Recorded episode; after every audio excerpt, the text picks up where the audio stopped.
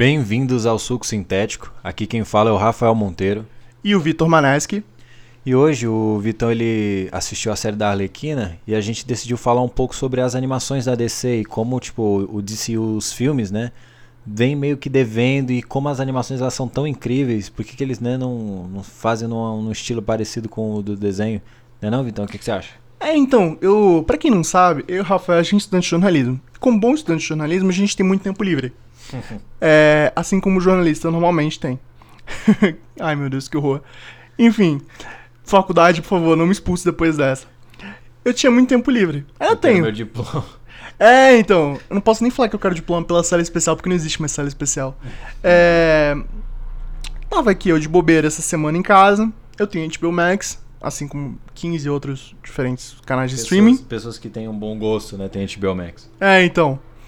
E eu tava em casa de bobeira, falei, ah, vou assistir, vou ver qual é. Eu já vi vários vídeos no YouTube, parece divertida. É, parece meu tipo de série, é um, meu tipo de humor, ou seja, um, um bosta, bem de filha puta. É, vamos ver. E eu comecei a ver. Eu sempre fui o cara que falou para todo mundo: Cara, série da DC animada, é, filme animado da DC são muito bons. Por que, que eles não conseguem fazer isso, tipo, no filme, sabe? Não, não um tipo de coisa que acontece, porque, claro, tem limitações que a, o ser humano nunca vai conseguir fazer como ser humano do que uma animação consegue, é o mais próximo do material original. Mas, por exemplo, o que eu quero dizer com isso? História. Porque, por exemplo, eu tava vendo o Harley Quinn, né? A série, você não dá nada na série, mas aí você chega na terceira temporada, por exemplo, tipo, você já viu um monte de piada, você já viu um monte de, de paródia com certas coisas famosas, é, várias referências, por exemplo, o Bane. O Bane é incrível. O Bane, por exemplo, ele é, ele é incrível. incrível. Por ele quê? é incrível. Porque ele é tipo uma mistura do Bane original Do Tom Hardy também, né? com, com o Bane do Tom Hardy. I will break you, I will destroy you, you will be avenged. É muito bom esse Bane. velho. Sabe? Tipo, ele putão com a Poison Ivy por causa do presente de casamento que ele deu e que não devolveram, sabe? Tipo. É, são coisas que eu acho maneiro. Por exemplo, na terceira temporada, os fãs de Harley Quinn, os fãs da série, foram apresentados a um conceito que em nenhum momento, é, pelo menos que eu saiba, em nenhum filme de. de da, da DC até agora foi explorado. Pelo menos nesses últimos. nesses últimos que fizeram não foi explorado. Até porque a Poison Ivy eu acho que ela não apareceu. A Era Venenosa eu acho que ela não chegou a aparecer nesses últimos que eles fizeram. Que é o conceito do verde.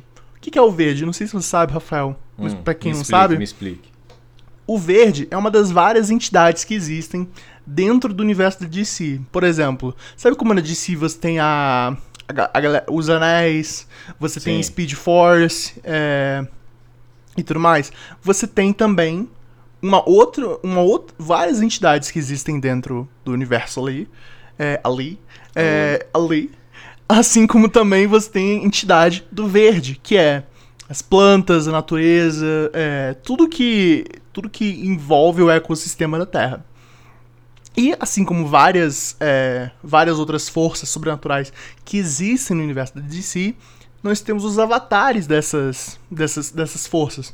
Por exemplo, você tem o- os Speedsters, que são tipo, você tem o Flash, que é o, Wally- o que tem o Barry Allen, que tem o Wally West, aí tem os vários outros é, membros da família deles ao longo dos anos. Você tem, por exemplo, os caras do mal, que são os vilões do Flash, que são tipo, você tem o Zoom, você tem o Reverso. o Doctor Zoom, o, o Flash Reverso, você tem o, o Godspeed, que é mais recente e tudo mais. É, já tá é até engraçado porque o Godspeed é um dos mais recentes vilões, tipo, em geral, que Mano. existe. E na. Ele já é meio bobo nos quadrinhos. Aí na série da CW é horrível, pior ainda. É, mas, por exemplo, eles são o quê? Eles são avatares dessa. fo- Eles são pessoas que. Não necessariamente avatares, porque os avatares eu acho que, tipo, chega. Eles, eles perdem um pouco. Assim como co- co- qualquer. Qualquer força sobrenatural de si, quando você vira um avatar, que é um estado de espírito daquela conexão com aquela força, você perde um pouco da sua humanidade e se torna mais um símbolo daquela Eles energia. conseguem acessar essa força, né? É, Seria- então. Como, por exemplo, a Poison Ivy. A Poison Ivy, ela é uma que consegue acessar o verde. Ela é uma meta humana que consegue acessar o verde. Então, o que é? Caso você não conheça, a Poison Ivy, também conhecida como Era Venenosa, é uma vilã de DC que por muito tempo, por muito tempo foi uma vilã. Hoje em dia ela, ela beira essa coisa da anti-heroína, com a, tanto com a Harley Quinn, que tipo, as, hoje em dia beira quase heroína, quase, é, nem anti-heroína, tipo, simplesmente heroína. É, a mulher, mulher gato tudo mais, elas estão sempre naquela coisa do vilã pra anti-vilã. Pra anti-heroína, no caso. anti-vilã. É, e ela é uma pessoa que tem acesso ao verde, é uma conexão que ela tem com o verde, do mesmo jeito que o, que o Barry Allen tem conexão com a força de aceleração. Do mesmo jeito que existe o verde, existem várias outras forças da natureza caracterizadas por essas cores. Enfim, a. Conhecimento, tá? De quadrinhos aqui. É, a, a, a, a encarnação do verde, o avatar do verde, a, a grande é, existência no mundo da DC é, que tem essa conexão suprema com o verde, que é o responsável por cuidar dessa, dessa conexão entre o verde e o mundo mortal, é o. Eu não sei. É, é a coisa do pântano. Tipo, o é Swamp. É o moço pântano, o Swamp Thing. Que é. Que, é um, que ele aparece nos. Ele, ele aparece. Vai ter um filme dele, hein? É, então. Putz. Eu nem sabia dessa, acabei de descobrir. Então, é, é James é... Mangle, o diretor do Logan, vai ser o nossa, sério? roteirista dele. Nossa, isso vai ser incrível, então. Então aqui já fica um, uma, uma prévia para vocês. O, o Coisa do Pântano, ele é o monstro do pântano, ele, ele, é, ele é o avatar do verde. Ele é a pessoa, ele é, é a criatura do mundo de si com essa maior conexão com o verde dentro do mundo. E durante a terceira temporada acontece todo um drama em que a Poison Ivy ela é a protagonista, basicamente, dessa terceira temporada. Ela tá no foco principal é a trama dela, é o arco dela na terceira temporada, junto com a Harley Quinn. E você consegue ver ela mencionando o verde. E ela não menciona o verde em nenhum momento até agora. E ela, tipo, explicando de leve o que, que é o verde e tudo mais, e a conexão. Eles vão atrás do monstro do pântano para ajudar ela a ter uma melhor conexão com o verde, porque dentro do verde ele tem mais conexão do que ela vai ter a qualquer momento. É, e quando eu vi aquilo, eu fiquei tipo, uau, por que, que eles não conseguem fazer isso é, com os filmes? E eu não quero dizer, tipo, é, visual, sabe? Tipo, porque, claro, quando você tem um negócio que, por exemplo, um anime. Um anime, por que a gente fala tão mal de live action? Porque é muito difícil você ter uma pessoa simulando as coisas que acontecem no anime, por exemplo. É muito difícil. É muito difícil você ter um ser humano emulando coisas que aconteceram em gibi, ou videogame. E as animações, elas permitem você a, a, a se assemelhar ao máximo possível disso. Mas o que eu quero dizer? Qual é o propósito desse episódio de hoje?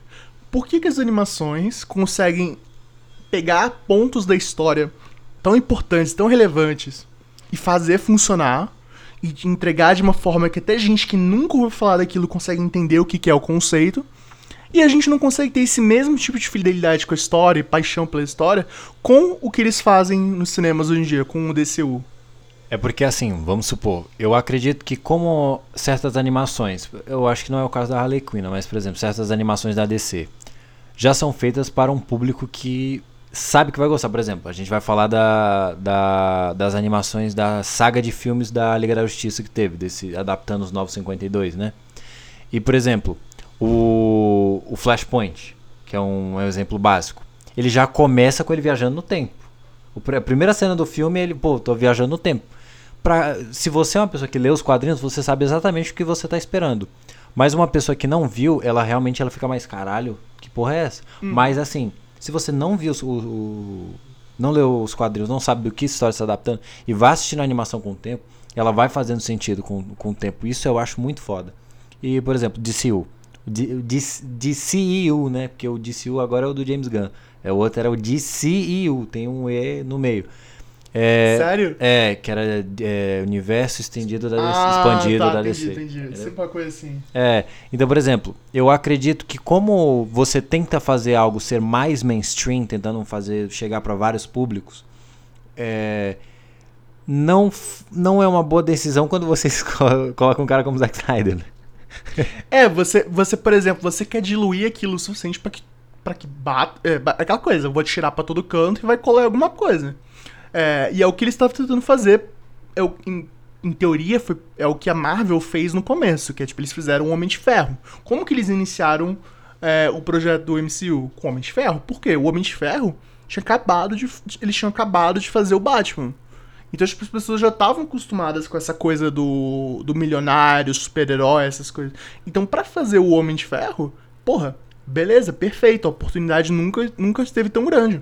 Vamos fazer, vamos garantir que isso daqui vai ser um sucesso, porque isso daqui sendo um sucesso, a gente consegue garantir os outros filmes. E aí a gente pode pirar, mas por enquanto vamos fazer algo mais é, mainstream que todo mundo vai, vai adorar. E foi o que aconteceu. Todo mundo adora o Homem de Ferro. Todo mundo conhece o Homem de Ferro. Pelo menos da nossa idade, todo mundo sabe quem é o Tony Stark. Ele é, é mais relevante hoje que o Superman, né? É, tipo, ele virou, ele virou um super-herói que as pessoas agora podem olhar para ele e falar, tipo, nossa, eu conheço esse cara, eu sei quem ele é. Eu posso não conhecer outros super-heróis mais novos e eu posso nem conhecer ele dos quadrinhos, mas eu sei quem é o Homem de Ferro. É porque, por exemplo, eu acredito que do DCU eles tiveram duas formas de adaptar, que se base, basicamente nos anos 90, essas coisas. Porque, por exemplo, a gente teve é, Batman Adam West, que era uma coisa de série pra dar risada, divertida, beleza. Aí eles fizeram o Batman do Michael Keaton, que vai retornar agora em The Flash, que, meu Deus do céu, alguém me dá um ingresso de The Flash. É, e aí eles fizeram uma pegada mais séria, mais gótica e tudo. E aí, fala, mano, tá, ficou bom isso aqui. Mas aí veio o nosso querido Joel Schumacher, e fez o Batman Robin, o Eternamente, e fez uma pegada mais leve, mais alto astral, que enterrou praticamente o Batman, né? Enterrou praticamente o Batman, tanto que eles só voltaram com o Nolan. E aí, por exemplo, a tentativa do, do Zack Snyder, para explicar direito. O, a gente teve o Brian Singer fazendo Superman o Retorno, que eu reassisti no porque acho que semana passada o Superman completou 80, 80 e poucos anos, né? Nossa. É, então. Aí eu fui, eu, uma homenagem, falei, mano, vou, faz tanto tempo que eu não assisti o Superman Retorno, vou assistir. E o Superman Retorno, ele tem esse negócio de adaptar o Superman mais clássico, mais. Tipo, o Superman não luta com. Não tem um inimigo que dá para o Superman lutar. Ele só fica salvando gente o filme inteiro. Entende? Então eles fazem aquele Superman bem mais escoteiro, bagulho de salvar gente. E não deu certo. O filme foi um flop absurdo. É, o Batman. O Batman. Batman. O Superman Retorno, se não me engano, é aquele que, tipo. Ele, é, ele tem um filho, né? Tipo, que descobre sim, sim. no final que ele tem um filho, que é o filho da Lois Lane, né? É, que tem o Lex, o Lex Luthor do Kevin Space, que é algo. Meu Deus. Mas então. E aí esse filme flopou. Ele flopou de bilheteria, tanto que não teve continuação. A continuação teria o Brainiac, que eu, eu até queria ver.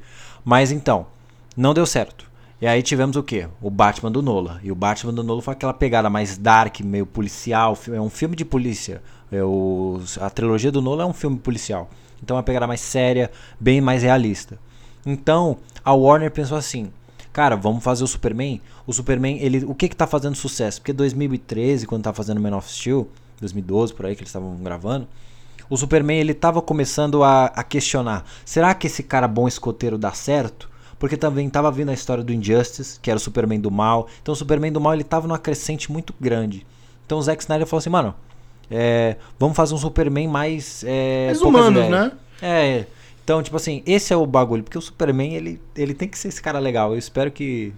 É, eu, eu por exemplo, eu, eu acho que a única pessoa do Man of Steel do Man of Steel. Man of Man Steel. Of Steel. O, o, único, o único personagem marcante para mim no primeiro Homem de Aço, que foi esse... Eu tô lembrando do rap do Taos. Nossa. Nossa, então, o para mim é o Homem de Ferro. É o Homem de Ferro. Porra! Trocamos aqui legal. Trocamos legal. É, pra mim é, o Super-Homem. Uhum. Porque, por exemplo, você vê. É, ele não é um cara, tipo, perfeito. Tipo, ele começa o filme, ele tá irritado com o mundo, ele tá cansado das coisas, ele, ele quer saber quem ele é, ele quer entender qual é o lugar dele no universo. É, você tem aquele romance dele com a Lois Lane, que tipo, é um romance um pouco mais. É, solidificado, sabe? Tipo, você, você acredita que eles estão num romance, sabe? Tipo, você não acredita que ela tá ali só pelo Superman. Você sabe que ela tá ali pelo Clark Kent também, sabe? É, e eu acho, por exemplo, que. Eu acho, por exemplo, que você não consegue lembrar. De, você consegue lembrar de duas pessoas do filme do Homem de Aço. Você consegue lembrar do Superman e você consegue lembrar do Zod. O Zod é maravilhoso. Você consegue lembrar dessas duas pessoas e, e só. E, tipo, você consegue lembrar daquela cena do Superman que o Zod meio que obriga ele a matar ele. Porque é aquela coisa, você não vai. Você vai. Você vai realmente fazer essa coisa, você vai realmente ser essa pessoa fraca, você realmente vai ser esse humano.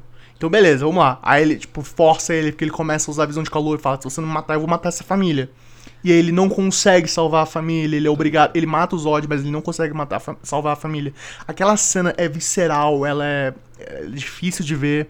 Ela é. Ela vai contra o que os, os últimos Supermans. Os últimos não, tipo, todos o os Superman. Superman né? Todos os Supermans até agora que a gente teve no cinema é, em série também, qualquer coisa assim. Eu falo série também porque teve Smallville, que é, tipo, foi uma representação. Foi uma, foi, foi, uma releitura horrorosa do Superman, mas tudo bem. É, é maravilhoso Smallville. Não, horroroso. É, é, horrível. É horrível, é horrível. Eu nunca vou entender o fato que, tipo, Smallville acaba com ele matando o Darkseid voando por dentro dele. É, eu nunca vou conseguir entender aquela, aquela porra. Mas enfim, o. A gente tem, essa, a gente tem esse momento é, marcante, que é esse que é o, que é o Superman Peraí, percebe... cara, você tá ouvindo isso? Somebody say...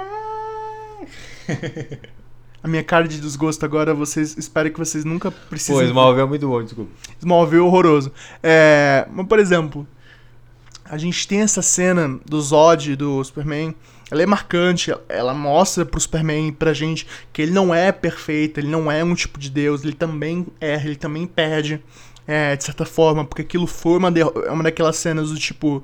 É, sabe o que me lembra daquela cena? É quando o Zeno vence os Vingadores, destrói eles, e aí, tipo, tá para se matar, porque, tipo, ele não, ele não necessariamente venceu. Tipo, ele não, ele não conquistou nada para ele, mas ele conseguiu o que ele queria. Aquela vitória para ele, aquela, aquele marco, ele é dele. Tipo, é, um, é, um, é uma construção dele. E para mim, é isso que o Zod fez. Ele, ele deixou uma marca Superman. Então, aquela linha de pensamento, aquela. aquela aquela releitura do Superman, tipo, como eles estavam fazendo agora, o que eu acho que é uma pena eles tirarem o Henry Cavill como Superman. Eu acho que todo aquele elenco em si é muito bom, da Liga da Justiça. Eu não. Eu, não, eu, tenho, eu tenho ressalvas. Eu tem ressalva contra quem? Fala aqui, fala aí, fala aí quem você acha que é uma merda como super-herói. Fala, não, fala, não, fala, fala, fala pro não é público. É isso. Eu, tipo assim. Eu... Fala pro nosso público, fala. Não, não, não. Eu, eu gosto do, do Henry Cavill, eu gosto do, do elenco do que eles escolheram, mas eu acho que assim, é um elenco muito mais carismático do que talentoso. Você não acha que Henry Cavill é um bom super-homem? Eu acho que é, você olhando para ele, você fala assim, caralho, esse cara é o super-homem. Mas quando esse cara abre a boca, você não. Entendeu? E tem você, um roteiro também. Você acha que Henry Cavill é um ator ruim? Eu vou me abster dessa. dessa. dessa fala. E vocês ouviram aqui. Rafael Monteiro, ele acha que Henry Cavill, o Homem de Aço, The Witcher, Geraldo de Rivia, é um ator ruim. Mas voltando ao tópico principal, já sacanei o Rafael à vontade. É, eu acho, por exemplo, que, tipo, beleza, você pode achar o Henry Cavill. Tem gente que realmente não gosta do Henry Cavill como ator, eu acho ele um bom ator. Foda-se, tá? Eu acho ele um bom ator, tá? Não é só porque ele é lindo, perfeito. É... Cara é bonito, cara é bonito. Não, ele não é lindo, ele é lindo, ele é perfeito, ele é o Homem de Ferro. Ele é. Homem de Porra! Ferro. O Homem de Aço. ficou, né, minha, ficou na minha cabeça agora, porque a gente falou de aço, ferro, tá steel, iron, sabe? Iron tipo, Man. é tudo metálica, foda-se. É, mas enfim. Eu, eu, acho, eu, eu acho que, por exemplo, a, a, a, o jeito que eles estavam começando. Porque realmente, você, pra, o, o, jeito que você introduz o universo hoje em dia é isso, você vai aos poucos e você vai construindo. É, eu acho, por exemplo, que eles começarem com o Ben Affleck, a gente ser apresentado ao Ben Affleck com Batman no filme em conjunto, eu acho que foi um erro. Eu acho que eles tinham que ter feito com o Ben Affleck o que eles fizeram com o Robert Pattinson, eles tinham que ter dado o filme do Batman e no filme do Batman, sim, ele lidando com as repercussões do que o Superman fez, e isso sendo uma coisa que pesava na mente dele durante o filme, ou acabar com aquilo acontecendo, tipo, ele acaba o filme com ele indo pra Metrópolis no dia em que o Jack lá, que é o, que é o cara que ele trabalha junto no Planeta Diário, morre, essas coisas, sabe? É, eu acho que aquilo é uma condução mais natural do, da, da, da história do Batman, do, da, do, do, do, épico que é o Batman. É, eu não acho que, por exemplo, você introduzir o Batman como um coadjuvante já, exis já existente. Por exemplo, aquela coisa, a gente fala, nossa, é uma merda, não aguento mais ver a porra do tio Ben morrer toda vez que eles apresentam um Homem-Aranha novo, sabe? Tipo, também. Do Batman mesmo. É, então, eu não aguento mais ver os pais do Batman morrer. Não quer dizer que não seja necessário você ter uma introdução. É, É igual do Robert Pattinson. Os pais do Batman, os pais do Robert Pattinson no filme não mostram ele morrendo, mas eles têm um peso no filme inteiro. É, então, você já, você já tem um Batman ali, tipo, você, você não precisa fazer aquele. Me mostra como é que foi desde o começo de novo. Mas você precisa saber que existe já uma entidade ali, pra caso você queira inserir ele em outras coisas. Então, por exemplo, se eles quiserem inserir agora ele em outros filmes de outros super-heróis, eles conseguem. Por quê? Porque você já conhece o Batman. Seja, porra, você fala. A galera falando, nossa, vamos botar o Batman contra o Superman. Mano, ninguém vai querer torcer pro Batman. Porque ninguém conhece aquele, aquele Batman, ninguém entende quais são as motivações dele, ninguém conhece aquela personagem, sabe? É, Então isso é uma coisa que me deixa muito irritado quando eu penso assim, tipo, que que- por que, que as animações conseguem e por que, que o live action não consegue? Caso você pense que, é mais, que o motivo é é mais barato fazer, não é mais barato fazer, é caro pra cacete fazer uma animação daquelas. Porque cada, cada quadro daqueles é feito à mão. Então, por exemplo, quando você tem esses últimos filmes do, de animação que a gente tem na DC, por exemplo, você tava falando do Flashpoint. O Flashpoint, ele começou todo esse movimento de últimos filmes, de uma porrada de filme novo. Teve a introdução do Damian Wayne no, nos filmes mainstream, que é o filho, é, filho de sangue do Batman. Você teve o, a criação da Liga da Justiça, é, a introdução do- dos Jovens Titãs e o fim deles todos, quando teve outro reset de- dentro do universo. Por exemplo, Alerta de spoiler.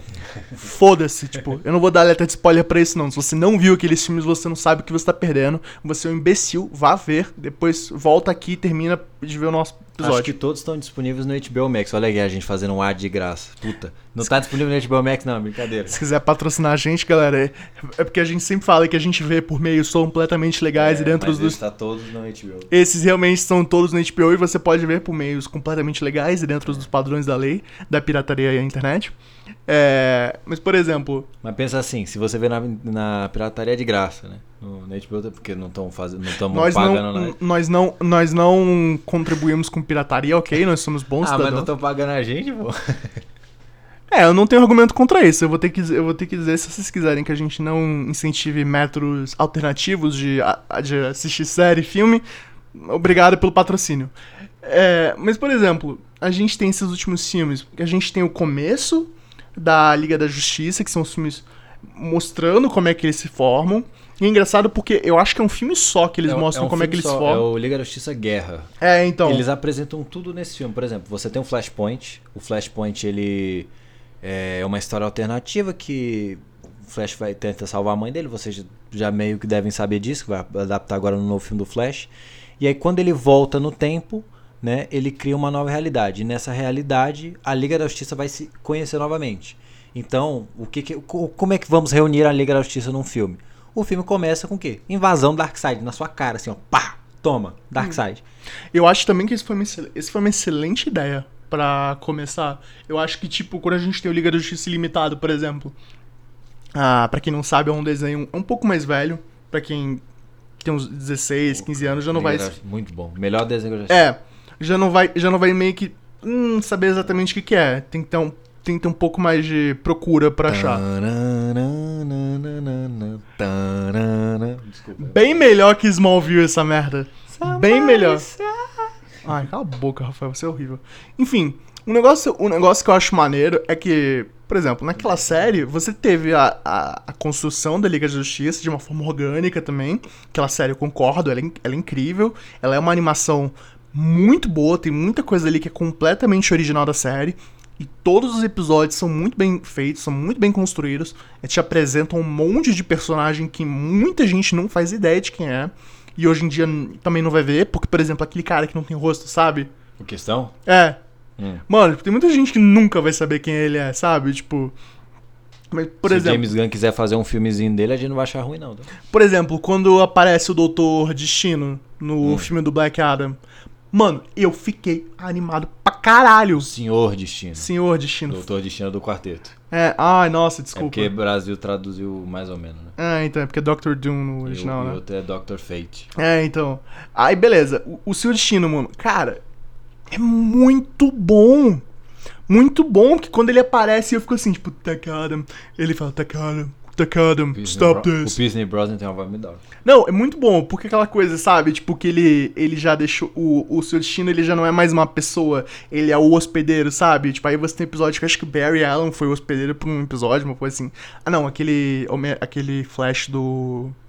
Do, do Liga da Justiça Limitado é o Wally West, não é o Barry é Allen. É. Ele é o Wally West. É.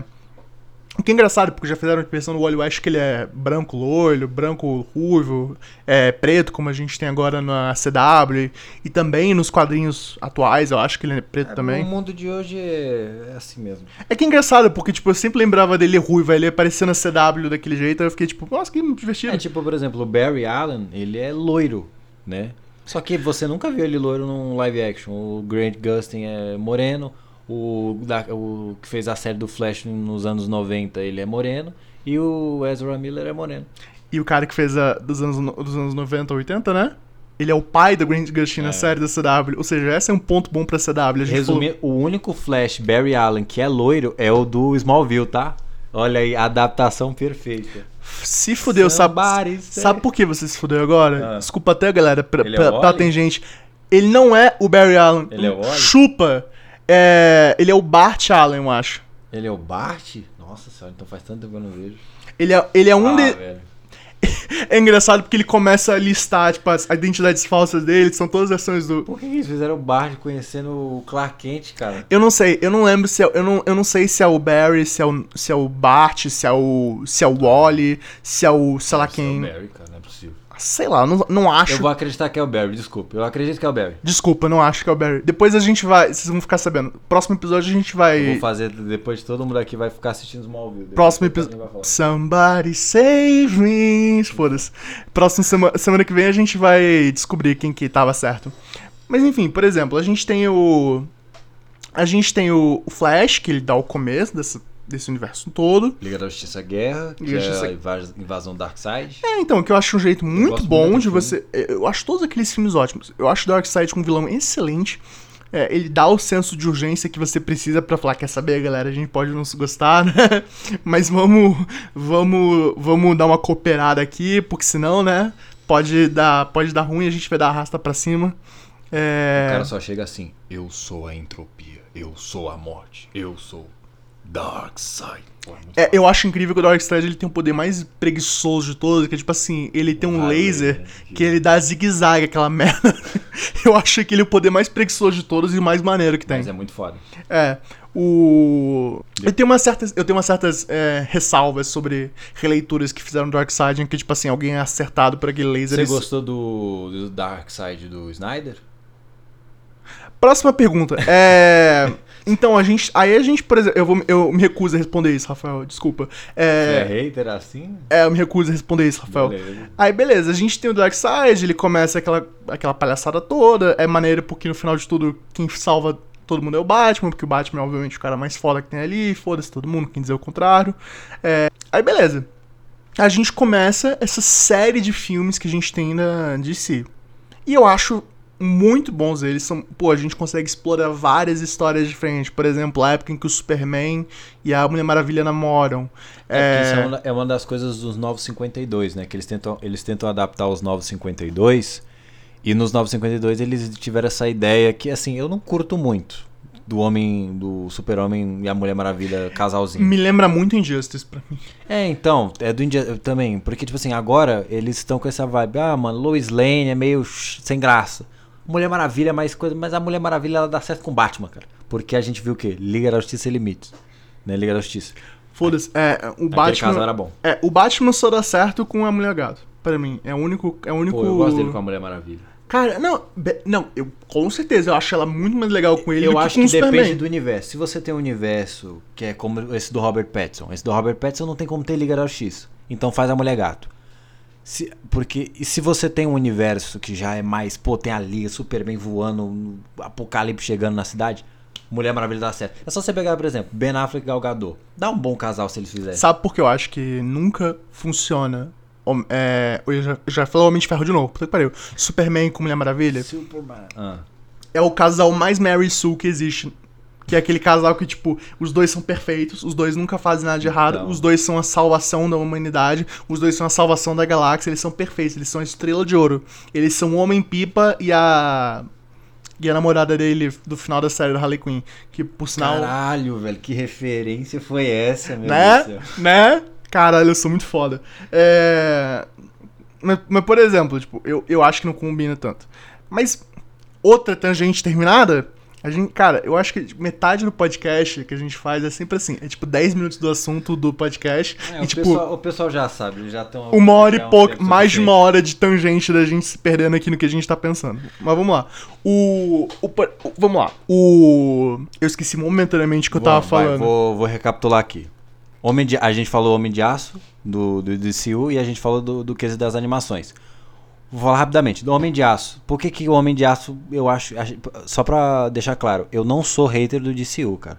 Eu não acho o DCU uma merda completa. Tem gente que acha que é uma Por bosta favor, entendam uma coisa. Tudo que o Rafael quer nessa vida completa. É que, é que dê- dê certo. é. É, a única quero- coisa que o é. Rafael quer é que dê certo. Então, por exemplo, Homem de Aço. O que, que eu acho do Homem de Aço? Porque o que, que as animações fizeram direito, por exemplo, tem uma animação que a gente vai falar no futuro. Mas é Homem de Aço. Homem de Aço é um bom filme. Eu gosto de Homem de Aço em vários quesitos. Eu acho que é melhor do que pior, Homem de Aço. Mas eu acho que o Zack Snyder, além de não ter lido tanto Superman, me desculpe, eu não acho que esse cara leu muito Superman, pra você falar. Acho que ele leu três histórias de Superman, olha lá. E Eu acho que se você mata o pai do Clark Kent num tornado, você já tinha que ter começado daí saber que ia dar fracasso total naquela merda. Porque aquilo assim, tipo, não, não vem me salvar, vão te ver. a mãozinha, a mãozinha dele. Aquele né? tipo, não, Stop, stop. Tá tudo bem, não, não faça isso, vão descobrir. Meu amigo, você já. Você sabe a porra da história em que o Flash e o Superman correm pra caridade? E aí, tipo, o Flash e o Superman, tipo, acabam foda. correndo uma vez de verdade. Tipo, numa, ele sai na, Eu não sei que porra que acontece que ele sai na porrada. Aí o Flash fala assim: Você sabe por que, que eu nunca perdi? Sabe por que, que a gente nunca descobriu quem é que corre mais rápido? É, pela Por que, que a gente sempre caridade, corre né? pra caridade? Quando a gente corre de verdade, você sabe que você ia perder. Mas, mas o Superman é rápido pra caralho. Sim, sim. Não é que ele ia fazer assim, tipo, pô, mano, olha o JJ ali voando. Ninguém ia ver. Não, mas assim, é porque o que, que eu acho? O do Homem de Aço. Senão a gente, a gente falando de perder a tangente, a gente tá se perdendo de novo. Desculpa, Zack Snyder, é que eu acho que você é meio burro. Não, não, eu não, eu não, eu não sou um hater tanto assim do Snyder, mas assim, é, o que Homem de Aço, eu acho que ele se apressou muito no Superman. Além de ele não saber certas coisas do Superman, por exemplo, tem uma cena ridícula que ele do bar que o cara ele ele fala assim: "Ah, você é um babaca no bar", o cara empurra ele, né? Aí o Superman fica assim: "Ah, não vou, não vou bater nesse cara. Aí o que, que ele faz? Porque tá bravinho com o cara. Pega 25 a, tronco de árvore e enfia no caminhão dele. Porra, isso é coisa de 5 anos de idade, cara. Vai tomar no Superman jamais faria isso, mas tudo bem.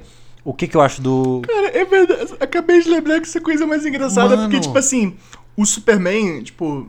Isso é uma coisa que o Batman faria, sabe? E É, olha tipo, lá. Sabe por Não, mas sabe por quê? Porque, porque tipo assim, ele não precisa, tipo. é, O. o- Reiterando. Tem que lembrar que, tipo, naquela época, ele não estava na identidade Clark Kent. Tipo, é. ele não era. Ele era o Clark, ele não era o Superman ainda. É, tipo, porque quando. Porque muita gente fala assim, porra, mas isso é ruim, porque, por exemplo, o Clark Kent nunca faria uma coisa dessa, sabe? Tipo, muita gente não entende que o Clark Kent calmo, franzino, tipo, de boa, não quero brigar com ninguém, do Planeta Diário, ele não é uma existência sozinha. Ele existe pra ser o contraponto do Homem, de- do homem de Aço. Ele, Superman É. of Steel. ele, filha puta. Ele, ele existe simplesmente pra ser o, contra, o, o contrapeso do que, que é o, o, o Superman. Ele não, ele não, ele não é daquele jeito, tipo, por ser daquele jeito normalmente, sabe? Tipo, ele não é uma pessoa separada. Ele é a máscara que o, que o Superman tem que usar pra manter uma vida. Mas, mas se ele não tá numa vida normal, se ele tá despirocado do jeito que ele tá naquele momento ali, trabalhando em navio no Ártico, sabe que porra que ele tava? Foda-se, tá ligado? Tipo, ele não vai. Tipo, se alguém vai puxar briga com ele, ele vai ficar, foda-se, beleza, me soca mesmo. Você vai só se machucar. Mas essa coisa dele ir e, tipo, ele não precisa fazer isso. Tipo, ele em nenhum momento precisou fazer isso, porque ele sabe que, tipo, é, todo, toda a história do Superman é tipo assim: eu não vou aceitar a violência como uma solução, porque eu sei que se eu aceitar a violência como uma solução, é a mesma coisa do Batman. Por que, que o Batman nunca se vi, nunca matou ninguém? Porque ele sabe, uma vez que eu começar, eu não vou parar. Uma vez que eu ver que isso é uma solução para mim. Aí vem o Batman do Ben Affleck facada nos caras. Ah, não me lembro daquele nome. é, tipo, ele, é, ele fala, tipo, aquilo para mim vai ser sempre a solução. E, e, é outra coisa também, tipo, uma vez que eu ver que eu não preciso me segurar, que eu posso fazer essas coisas. Violência nunca foi uma coisa. Ironicamente, por causa de tudo que ele passou com os pais dele. E aí, tipo, eu vejo uma cena daquela, aquela é a prova para mim. Tipo, aquilo não é alguém que entende exatamente qual é a essência do Superman. Ele sempre aceitaria, tipo, por mais despirocado que ele tivesse, ele sempre falaria, não, beleza, pode me bater, pode... Ele ia lá e fazer. Ele ia... Ele literalmente... Superman, né, pô? O lugar onde ele... A base dele é a fortaleza da solitude. No Ártico. Solidão. Da solidão. Sabe que, porra... Maluco, ele iria, pro, ele iria pro Ártico e iria começar a quebrar gelo, tá ligado? Com a mão. Ele não ia quebrar o caminhão do cara, tipo. Sei lá. É coisa de quem tem 5 anos de idade. Velho. Eu não sei se, eu não sei se a gente tá sendo muito. Crítico? Muito crítico. Mas foda-se também, né? Mano, mas é porque. O que, que eu tô falando? Que eu tô tentando falar aqui? É porque, tipo assim, eu acho que o Zack Snyder, ele apressou muito a história do Superman. Então, por exemplo, eu, eu entendo você a ideia de você humanizar o Superman. Acho legal, legal isso daí, de você falar, ah, ele tem muitos defeitos, essas coisas. Mais ou menos, porque o Superman, ele é para ser. O, o, o, Superman, ele é pra ser essa representação. O melhor de nós. Do, do, homem perfeito. Do cara que, mano, ele vai. Tanto que tem um quadrinho que é muito foda do pai dele. Que o pai dele tá falando com ele. Ele fala: Clark, o seu verdadeiro poder é porque você sabe o certo a se fazer. Você sabe o que é o certo a se fazer. Então, tipo assim, esse é o bagulho do Superman. Mas como a gente tava nessa época de desconstrução de, de personagem bonzinho, sabe? Pra tomar ele um filho da puta ou um humano o que, que eu acho do problema do Homem de Aço? Ele acelera muito os passos. Então, por exemplo, você já. É, você coloca os olhos. É, tipo, só uma coisa. É engraçado porque você falou de acelerar os passos. Eu lembrei. É tipo assim, numa cena, ele tá lá quebrando o caminhão do cara, enfiando, tipo, 300 troncos de árvore no carro. Na outra cena, é aquela cena dele assim, que ele tá assim, autoridades, não se preocupem, tipo... Mano, por que que em uma cena ele, tipo, tá louco, ele tá puto com a vida existencial, foda-se, quero, quero escutar quero escutar, tipo, Arctic Monkeys no meu quarto, de, todo fechado. E por que, que no outro ele tá, tipo, autoridades, não se preocupem, eu estou aqui para ajudar. Tipo, vai tomar no cu, porra! Arctic Monkeys me quebrou. Mas, é, continuando. Desculpa, é que agora eu fiquei imaginando ele no fonezinho de ouvido. Mas, então, é, eu acho que o fato de acelerar os passos. Então, por exemplo, ele, você quer fazer um filme dele descobrindo seu Superman. Beleza, tá ótimo, tá certo para um filme de origem, para você apresentar o Superman, tá ótimo. Só que aí você faz nesse primeiro filme, ele descobrindo seu Superman. Então o que, que ele vai? Ele já mata no primeiro filme, ele já mata o Zod. Isso, cara, você quebra muito o paradigma de primeira.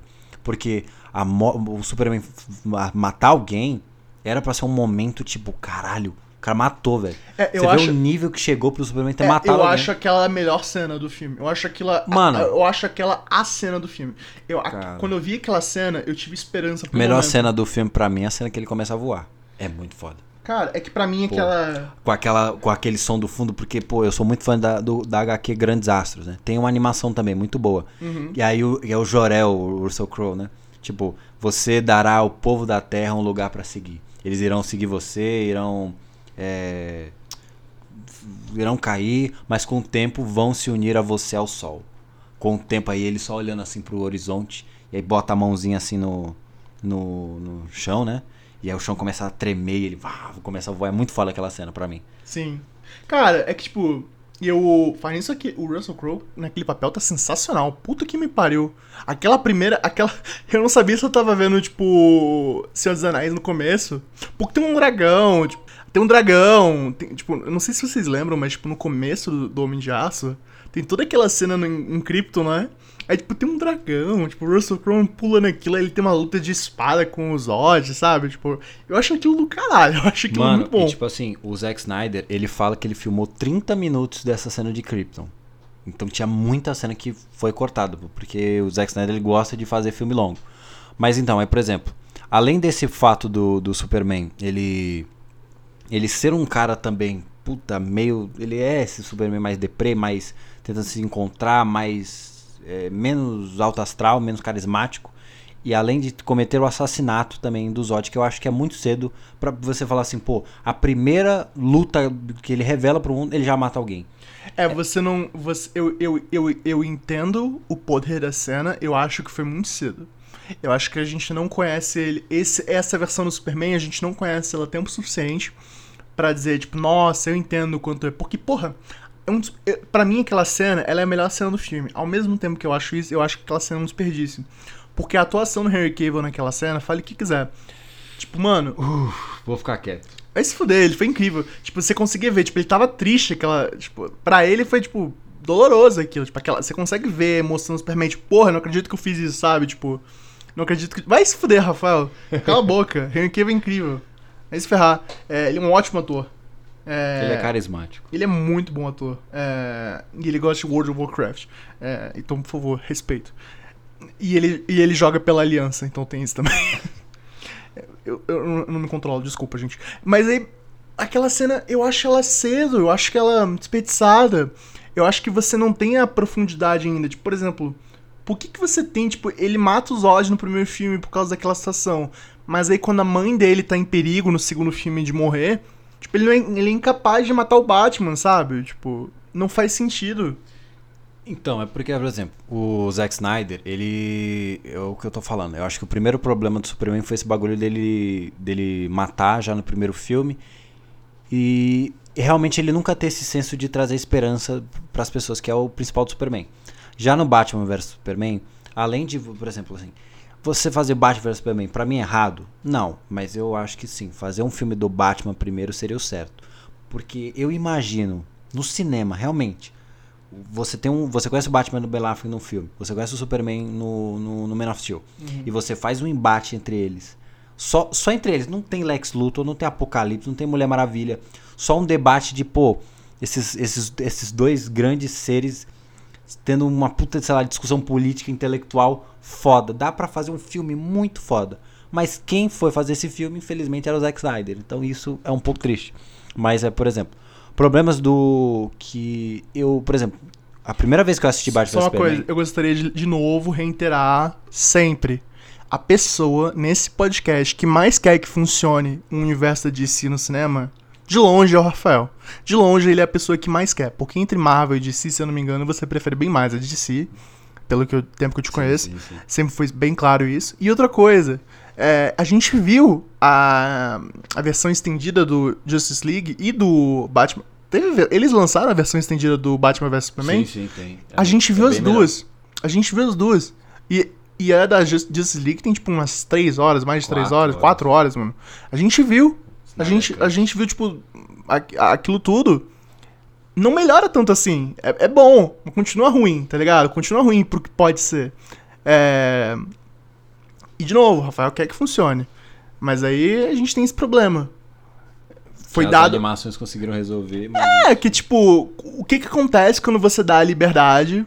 quando- não vou dizer nem liberdade, o que que acontece quando você tem alguém no comando que entende o que tá acontecendo, entende quais são os personagens, respeita o material original e transforma aquilo em alguma coisa é, que, as, que as pessoas vão consumir em grande mídia e ao mesmo tempo vão- os fãs mais dedicados vão adorar. Aí você tem os filmes que fizeram agora. Porque, por exemplo, é, essa coisa, você tem o começo, meio e fim do- da história. E quando eu digo fim, é fim mesmo. Porque literalmente os filmes acabam com o Flash. Porque eles falam pro Flash, olha, tipo, vai todo mundo morrer, não tem o que fazer.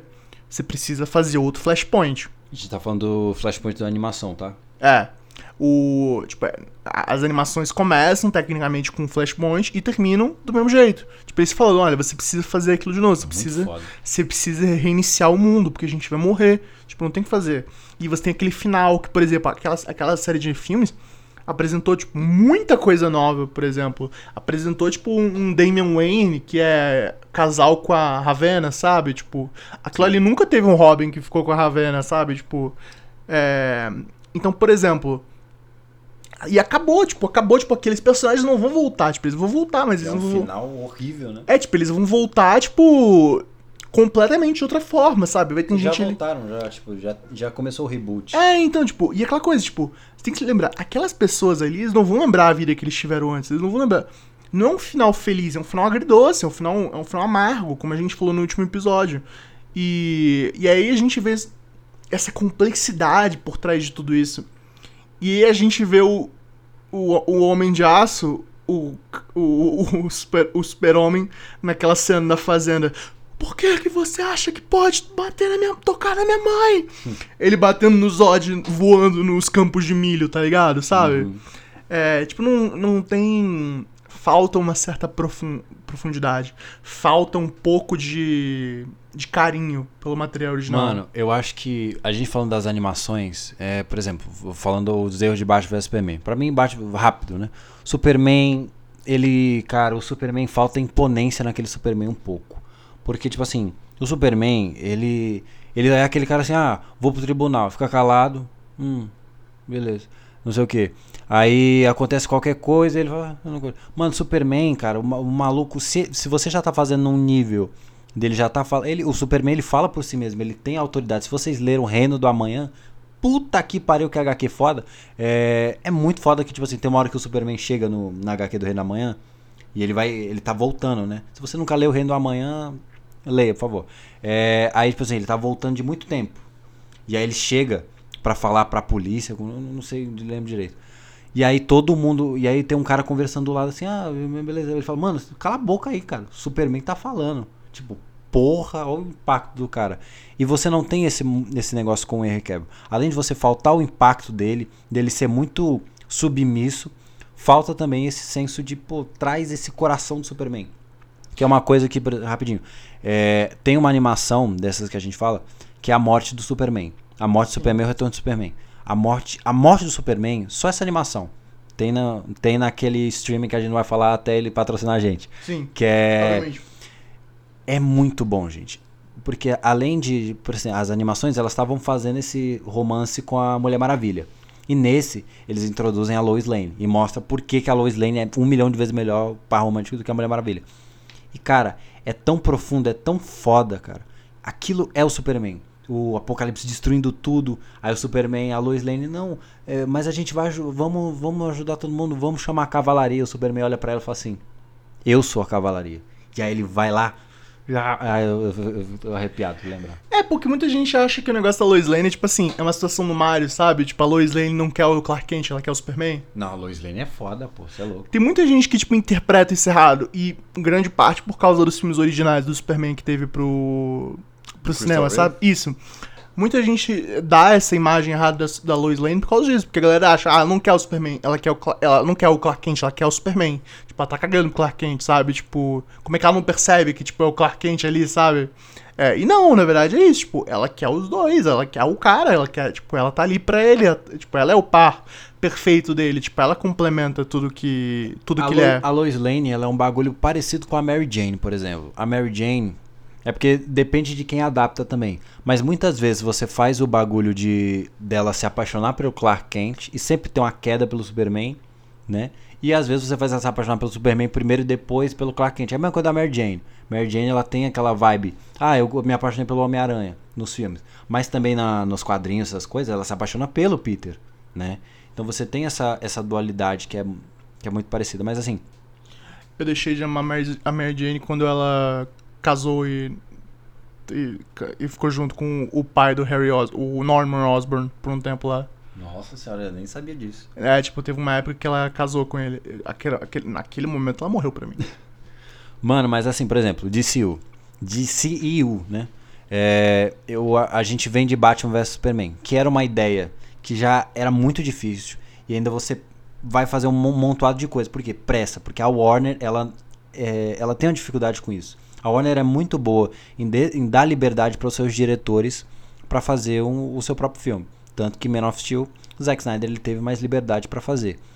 Só que assim, quando vocês viram que, puta, eles queriam que Homem de Aço fizesse um bilhão. Eu falei, mano, O, olha o filme da Marvel, vai fazer um bilhão e meio. Um Superman, que é o maior herói do- de todos os tempos, ele vai fazer um bilhão. É, eles queriam em um filme o que a Marvel demorou, tipo, 10 anos pra construir, sabe? Tipo, eles queriam aquilo, mas eles queriam um resultado imediato. Tipo, não, tipo, não dá. Tipo, a, a própria Marvel não conseguiu o que ela tem. Tipo, porra, se você pegar a bilheteria original dos primeiros filmes da Marvel, porra, não era, não era nada incrível, caralho. Puta que pariu, o Ultimato, Não, por sabe? exemplo, eu acho que o Capitão América e o Thor, acho que fizeram 300 e poucos milhões, 400 milhões. Foi nem, nem muito isso. Mas então, por exemplo, você vai fazer o Superman. Aí não deu certo. Aí pronto. Aí eles falam assim, mano, vamos fazer então Superman 2. Chama o Batman, chama a Mulher Maravilha, chama coisa pra dar dinheiro disso aqui. Chama o Lex Luthor, Apocalipse, chama a porra toda. Puta, mano, aí vira uma salada de fruta fudida. E o filme ainda foi um fracasso, foi um flop. Ele, foi, ele tem uma das maiores quedas de bilheteria da história, né? Que ele começou. Ele começou um auge, ele teve uma queda absurda que ele não fez 800 milhões. Deu uma grana ainda, deu uma boa grana. Só que aí o que, que a Warner fez? Não, não, não. O que, que o, o pessoal quer? Que eles querem coisa colorida, eles querem piada. Então aí o David. O David. Como é que é o nome do cara que fez Esquadrão Suicida? O, o ruim? David. Cara, eu não vou lembrar, desculpa. Eu não. Eu não. Eu não. Eu. Eu. eu, eu, Lynch, David Lynch, acho que era Lynch. eu não sei, cara. Eu só sei que eu fiz o máximo possível pra eu esquecer que aquele primeiro Esquadrão Então. Suicida aconteceu. Mas, por exemplo, eu vou dar pra, pra vocês terem uma noção. Quando eu assisti Batman vs Superman pela primeira vez, eu simplesmente adorei. Porque, cara, eu juro pra você, porque eu quando eu fui assistir Batman vs Superman, eu falei, mano, eu vou ver o Batman. Você fala mal de mim por gostar Não. do Henry Cavill, mano? Calma, que horror! Calma, calma. Quando eu vi Batman vs Superman a primeira vez, eu nunca tinha visto Batman e Superman juntos, na tela. E isso pra mim era um impacto absurdo. Então quando eu, lembro que eu fui assistir com meu amigo, o, o pai dele foi levar a gente, e aí eu com o ingressinho na mão escrito Batman Superman, eu falei, meu Deus do céu, cara, eu vou assistir o Superman e o Batman junto. E eu sabia pelos três que até Mulher Maravilha. Então eu tava muito, aquilo pra mim foi muito, caralho. Eu tô vendo esses caras juntos, sabe? Eu vou ver a Liga da Justiça junto. Então aquilo pra mim foi um pouco emocionante. Mas Batman vs Superman, infelizmente hoje pra mim, ele é um filme que quanto mais eu assisto, pior ele fica. Então eu já não reassisto esse filme faz um tempo já. Mas aí, por exemplo, eles vão pra, pra Batman vs Superman. E aí começa aquela mudança, puta, não gostaram do filme porque é sombrio demais, porque não sei o quê. E aí mudaram e fizeram Esquadrão Suicida, que é aquele retalho. O filme já era ruim, gente. Não acredito que o filme era bom. De qualquer jeito, pessoal- o cara fica falando, ah, não, libera a minha versão que é boa. Porra, o Jared Leto é uma merda como Coringa. Vai É, tomar no cu. Mano, tipo, se, se- toda vez que eles fizerem a porra de um filme agora, todo diretor fica, ai, mostra a minha versão. Amigo, o Zack Snyder teve quatro horas pra Mas mostrar a versão dele. Eu não acho Não mudou Snyder muita Cut- coisa. Eu não acho o Snyder Cut uma merda. Eu não vou, mas vamos, a gente vai chegar lá. Mas é, por exemplo, Esquadrão Suicida, retalharam e tudo. Aí, por exemplo, Mulher Maravilha. Mulher Maravilha deixaram o filme ser feito. E o filme é bom, eu, eu gosto pra caralho de Mulher Maravilha.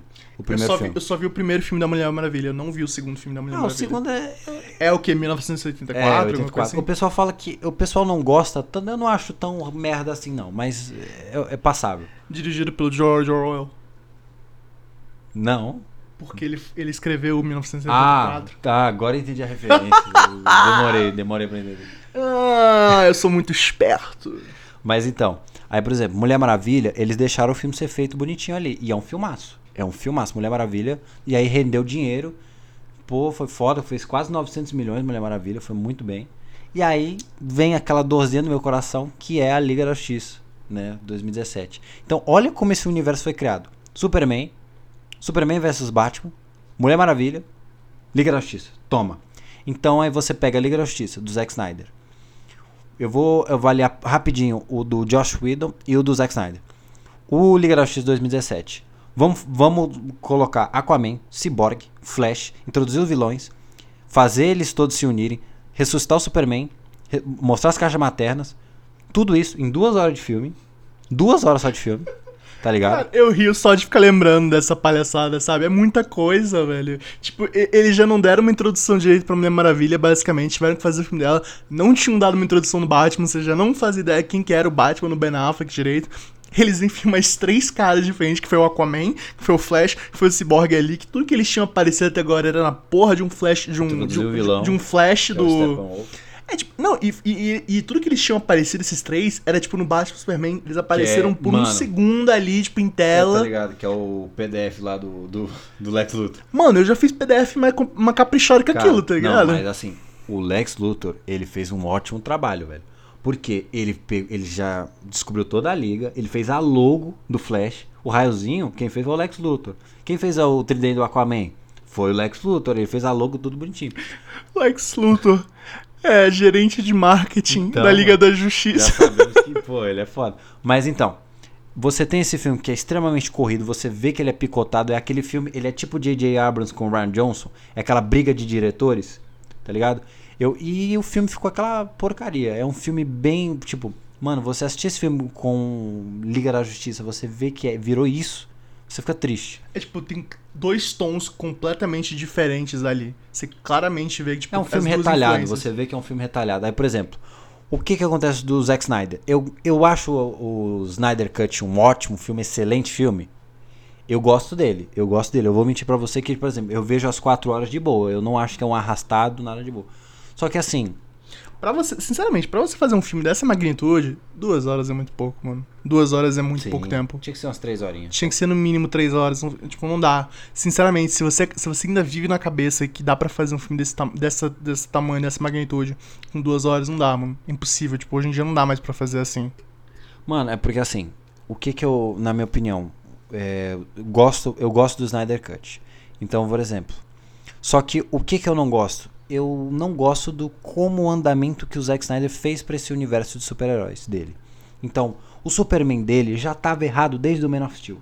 E ele não conserta. Você tem o Superman do Batman vs Superman e você tem o Superman do Justice League. Pra você ter noção, o Superman do Josh Whedon, que ele faz no Liga da Justiça, naquele momento que ele aparece, ele já é um pouquinho melhor do que o do, do Snyder. Porque, mano, você já tem o Superman salvando. Ele mostra o Superman salvando gente. Que o, Za- o Zack Snyder ele se recusa a mostrar o Superman salvando gente. É, o, o, o Superman, o Superman, eu, eu passo, você passa o filme inteiro. Né, nos, nos, três, nos três que ele aparece, não salva ninguém. É tipo, não, você fica assim, tipo, o tempo inteiro, tipo, mano, Ele salva só a Lois. ele é um.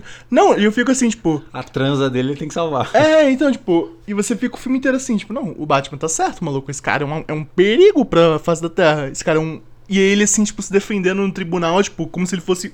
Ele não é um mocinho. Em nenhum momento ele foi estabelecido como mocinho. Tipo, não dá pra dizer que ele é um mocinho em nenhum momento do- dos filmes originais dele. Então, aí por exemplo, Zack Snyder Justice League.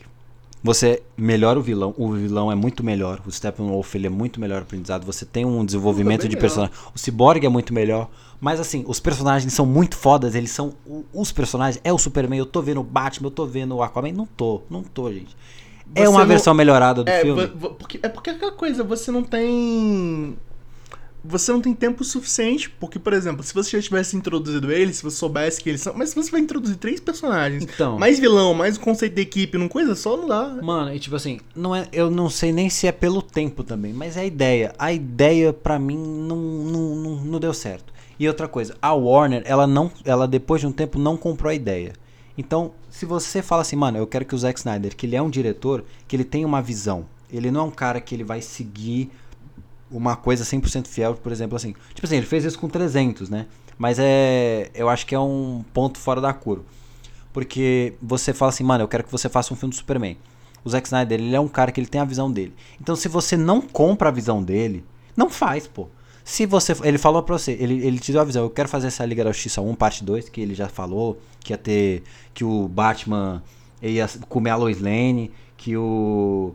Que o Superman ia ser um corno, que as Amazonas, agora ele falou recentemente que as Amazonas iam ser. Ele pensou, né, que as Amazonas iam ser ancestral de Krypton, sabe? Uns bagulho desse. É, é, é aquele famoso. É o famoso caso que aconteceu com The Witcher. É tipo assim: a gente sabe que tem um material original. A gente não liga que ele existe.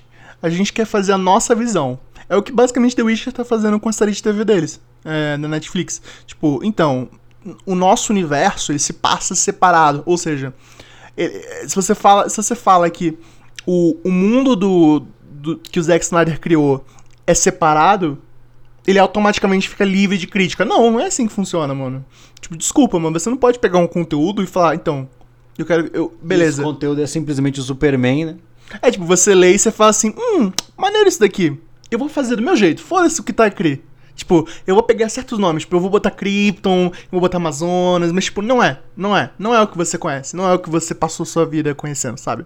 Então, por exemplo, porque tipo assim, eu acho que o único personagem desse desse DCU que eles acertaram, pelo menos, mais ou menos ainda é a Mulher Maravilha, mas não é a- ainda a Mulher Maravilha Maravilha. Então, tipo assim, você tem esse conceito de realmente pra mim, ele errou. Ele errou na visão. Quero fazer o Superman. Eu gosto, Man of Steel, eu acho que do DC é um dos filmes mais corajosos, pelo menos que eles fazem. Porque eles têm- ele, ele tem a personalidade dele. Você sente que o Zack Snyder é, eu não acho que é culpa do Zack Snyder num sentido assim, puta, Zack Snyder é um merda, culpa ele que é culpa. Mano, ele deu a visão dele. Ele falou assim, cara, eu quero fazer meu filme. A Warner olhou e falou assim, pode fazer então. Então quem tá culpado é a porra da Warner. E no final nunca vai ser culpa do diretor, no final, sabe? Tipo, nunca vai ser o diretor o culpado das coisas. Se- É, tipo, é, não, tem muitas vezes que é, tipo, mas, por exemplo, se você quer achar um culpado no final do dia, é sempre a, a produtora, é, é sempre a galera que bota o dinheiro dentro, é sempre a galera que tem dinheiro pra fazer com o sucesso daquilo.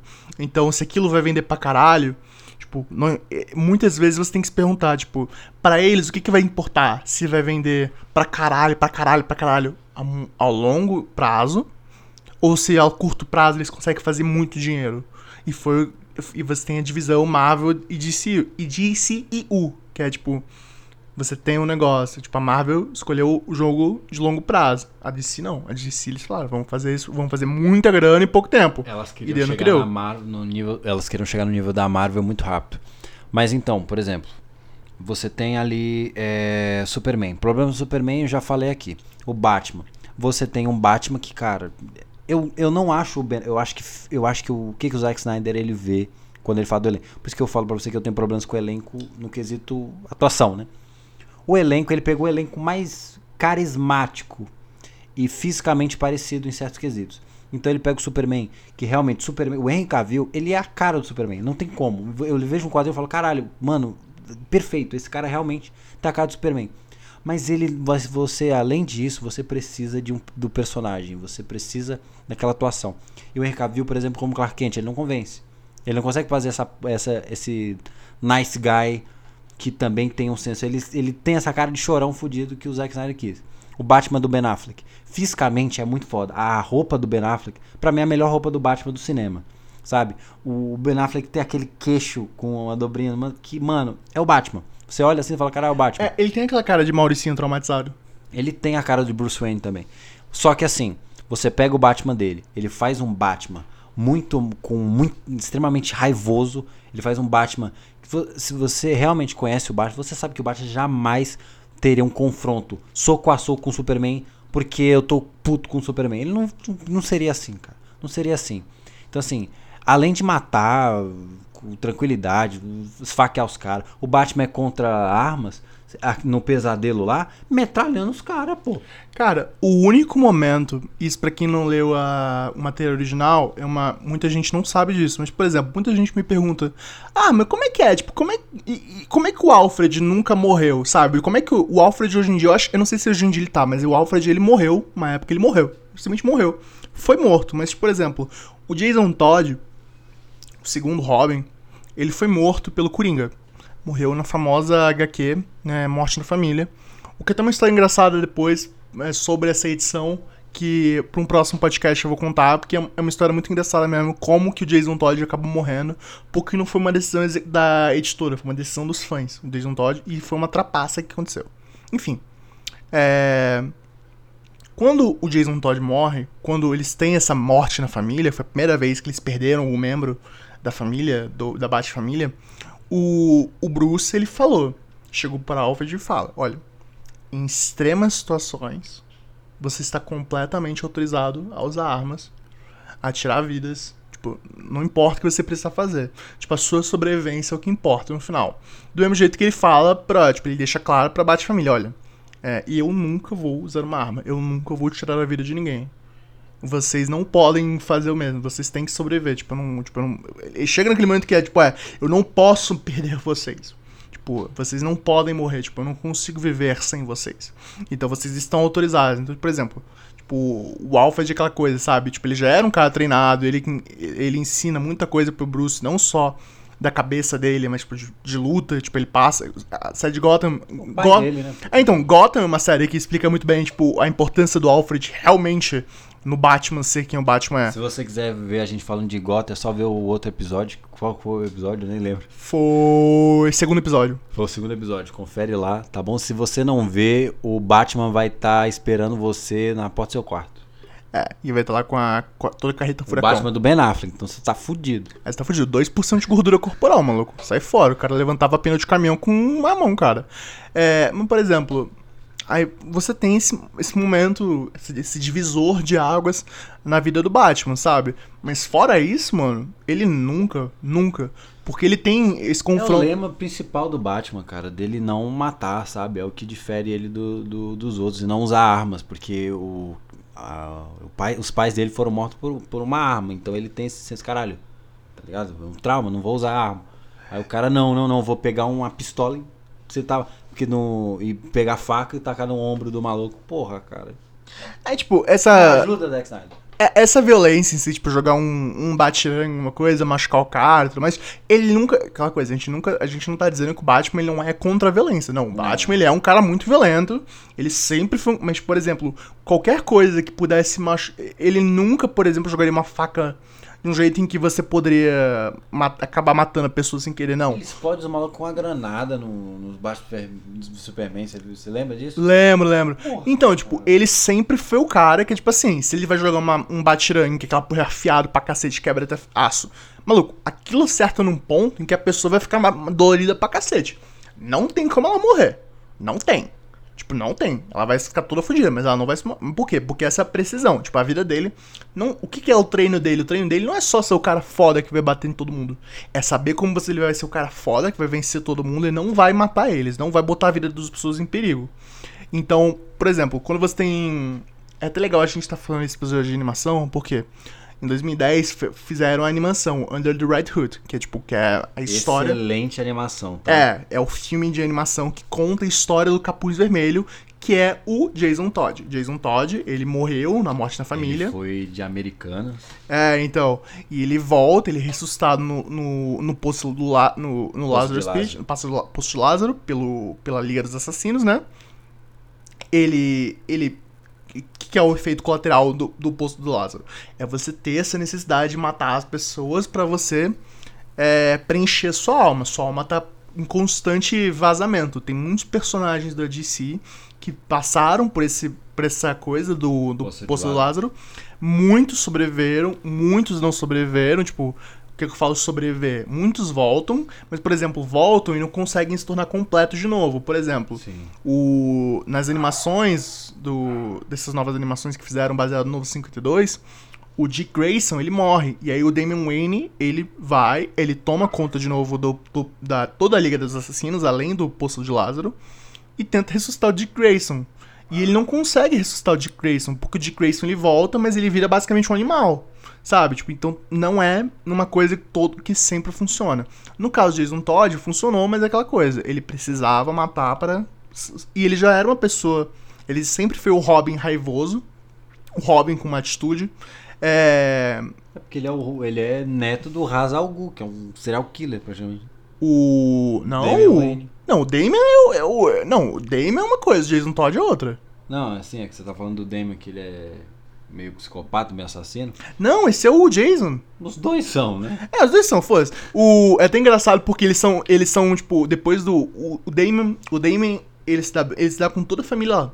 É engraçado porque depois do Dick Grayson, que é basicamente o irmão mais velho do, do Damon, pra todos os sentidos da palavra, o cara que ele mais se dá bem é o Jason Todd. Porque eles foram treinados ambos pelo Ra's al Ghul, e os dois, tipo, tem essa coisa do.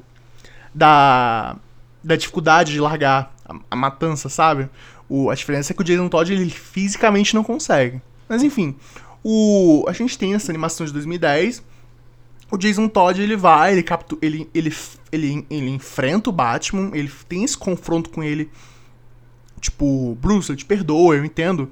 Eu não, eu não culpo você por, por não ter me vingado. Eu, eu não culpo você por ter seguido em frente com a sua vida. O que eu não entendo. Aí ele, tipo, ele tinha capturado o Coringa, né? Ele, ele aponta pro Coringa e fala: Por que, que você não matou esse desgraçado? Por que, que ele tá vivo, sabe? Por que, que. Apesar dele ter me matado, apesar dele ter tirado tanta coisa, tanta gente preciosa pra gente, por que, que você deixa ele vivo ainda? E aí ele fala, tipo, porque eu sei que é muito fácil.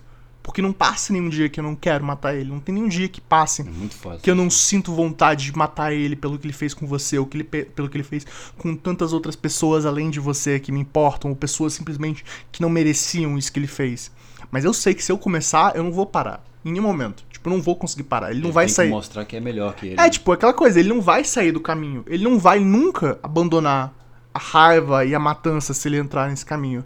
Então, quando eu vejo, por exemplo, o, o Batman do Zack Snyder, eu, eu me sinto conflito, sabe? Porque eu fico, tipo. Eu entendo o caminho, é aquela coisa, a visão do cara, sabe? A visão do cara não quer dizer que vai seguir o material original, mas eu acho que chega um ponto que, tipo assim. Se eu não. Por exemplo, se a gente tivesse tido uma introdução ao Batman, um filme do Ben Affleck sozinho, e tivesse mostrado que o Batman faz assim. mais violento, quando eu digo violento, tipo matança, é, porque isso, isso, isso, mas quando ele basicamente é apresentado como um, como um, um bandido, como um criminoso, Aquele não- bagulho que ele marca os caras com ferro, sabe? Que ele marca o bate, ou ele faz o sinal do sim, Batman. sim, sim. Puta, que bagulho ridículo. Não, pra mim eu fiquei vendo aquilo e eu fiquei tipo, isso não é o Batman. Mas isso não é o Batman porque não quero ver um Batman violento. Não, o Batman é um cara violento. O Batman é aquele que fala assim, isso aqui, você eu não tô preso com você. Aquele do Agente 47. Eu não tô, você não tá preso com você. com- eu não tô preso com você. Você tá preso comigo. Rorschach fala aí. É, então, tipo, ele, ele é o. Ele é o. Ele é, ele é a encarnação do, do, da violência nos super-heróis. Mas ele. Aquela coisa. Tem, uma, tem um limite. Tem uma linha que ele não ultrapassa, sabe? E eu fiquei, eu fiquei sentindo falta. Eu senti falta. Se eu tivesse que falar o que pra mim, em todos os personagens do Zack Snyder, todos os personagens de DCU, pra mim, todos eles têm uma única coisa, que é. Eu consigo ver é, de onde tá vindo emoções que eles demonstram. Mas eu não vejo, tipo, qual é a linha que eles não vão passar, sabe? Porque se em um momento eles fazem uma coisa e no outro eles não estão dispostos a fazer outra, aquilo pra mim fica muito estranho, sabe? Não- sem nenhuma explicação prévia. Eles dão um ar mais de justiceiros do que de heróis, né? Mas então, por exemplo, essa história que você falou do Batman, ela é a principal história que explora esse arco do Batman não matar. Porque, tipo assim, tem muitos HQs que vários negócios, mas esse bagulho que ele realmente ele é questionado pelo próprio Jason Todd. Mano, por que, que quê? você não mata, É, tá ligado? Por quê? Por quê? Fala pra mim, por quê? Então, aí, por exemplo, o Batman, ele, é, ele tem que mostrar esse senso que ele é, ele é o melhor, porque como você falou, é muito fácil. Se eu matar ele, é muito fácil. Então, assim, isso é um bagulho muito foda da história do Batman, cara. E é importantíssimo isso, é importantíssimo. Por isso que o Ben Affleck ficou devendo nisso. Aí, por exemplo, vamos falar do próximo personagem, a Mulher Maravilha. Eu gosto da Mulher Maravilha da Gal Gadot, eu gosto. Eu, Eu acho também. que ela manda. Eu também. Eu acho que a única coisa que falta na Mulher Maravilha, que eu acho que é, é uma questão muito mais. Que eu vejo que é da própria Perry Jenks, que ela fez muito no. No. No Homem-Aranha. Homem-Aranha. Mulher Maravilha 2. Que é. A Mulher Maravilha, ela é pra ser a guerreira. O que, o que, por exemplo, a Mulher Maravilha, Mulher Maravilha, ela não tem esse senso de não matar.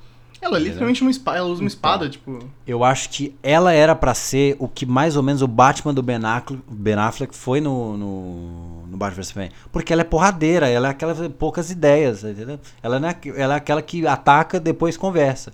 Então, porque você tá falando com a general de, da Amazonas e tudo, é muito foda.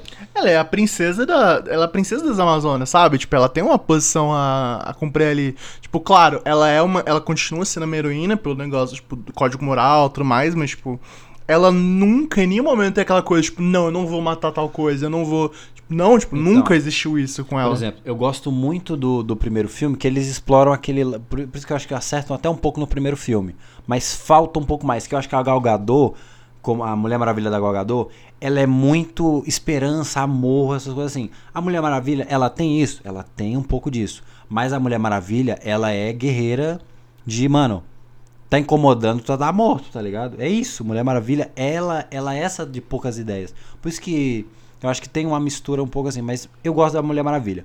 O Aquaman do Jason Momoa, ele funciona. Ele não tem nada a ver com o Aquaman? Não tem nada a ver com o Aquaman, mas ele Até funciona. porque o Jason Momoa com o Aquaman, ele é basicamente o. Não, mas agora eu vou perguntar aqui. Você falou que o, elenco é bom. Você acha o Jason Momoa e a Gal Gadot boa, bons atores? Eu acho a Gal Gadot uma excelente. Uma excelente atriz, você tem certeza disso? Eu acho ela uma excelente Mulher Maravilha. Kalel No. Você realmente acha isso bom? Cara. Ah, cara, ela. Não, tipo assim, ela, isso eu tô falando, eles têm carisma, eles funcionam. Eu sei que você tá meio, meio deprê agora, calma.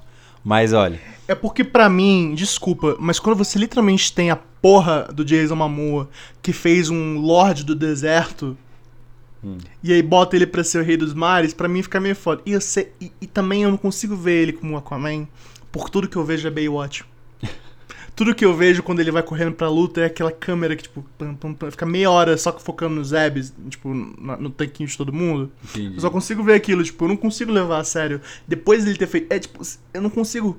Tipo, agora quando eu vejo Zac Efron, qualquer, qualquer cena de filme de Zac Efron, que ele tá na- na praia, na piscina, qualquer porra, eu só Você consigo lembra lembrar de de Baywatch. Só consigo lembrar disso. É, então, diz Mamor é a mesma coisa, cara. Só consigo pensar nele com uma porra de uma roupa havaiana, com a porra de um, de um cajado lá, com um Falando, dente. mame. Mamãe! Mano, mas é, por exemplo, o Aquaman, eu gosto do filme do Aquaman de Jason Momoa, eu acho que ele funciona, é bom, James Wan, é foda Só uma coisa, eu já estou prevendo. Em Minecraft, um dos itens mais difíceis de você O melhor encontrar- filme do ano, será? Um dos filmes mais difíceis de você. Isso, pra mim, porque são uma merda. Um dos, um dos itens mais fortes do Minecraft é um tridente. Você acha que eles vão botar o Jason Momoa? É um tridente, é literalmente um tridente que você consegue achar de, um- de uns mobs que você mata no mar, obviamente. Que ele dispara vários tridentes. É foda pra cacete, é insuportável. Eles vão dar algum jeito de enfiar aquilo no filme. Minecraft, o filme, vai ser o melhor filme de todos os tempos. Mas então, por exemplo, o Aquaman do Jason Momoa, falta um bagulho que é porque é muito difícil você tacar isso no Jason Momoa, mas o, isso é uma escolha do Zack Snyder.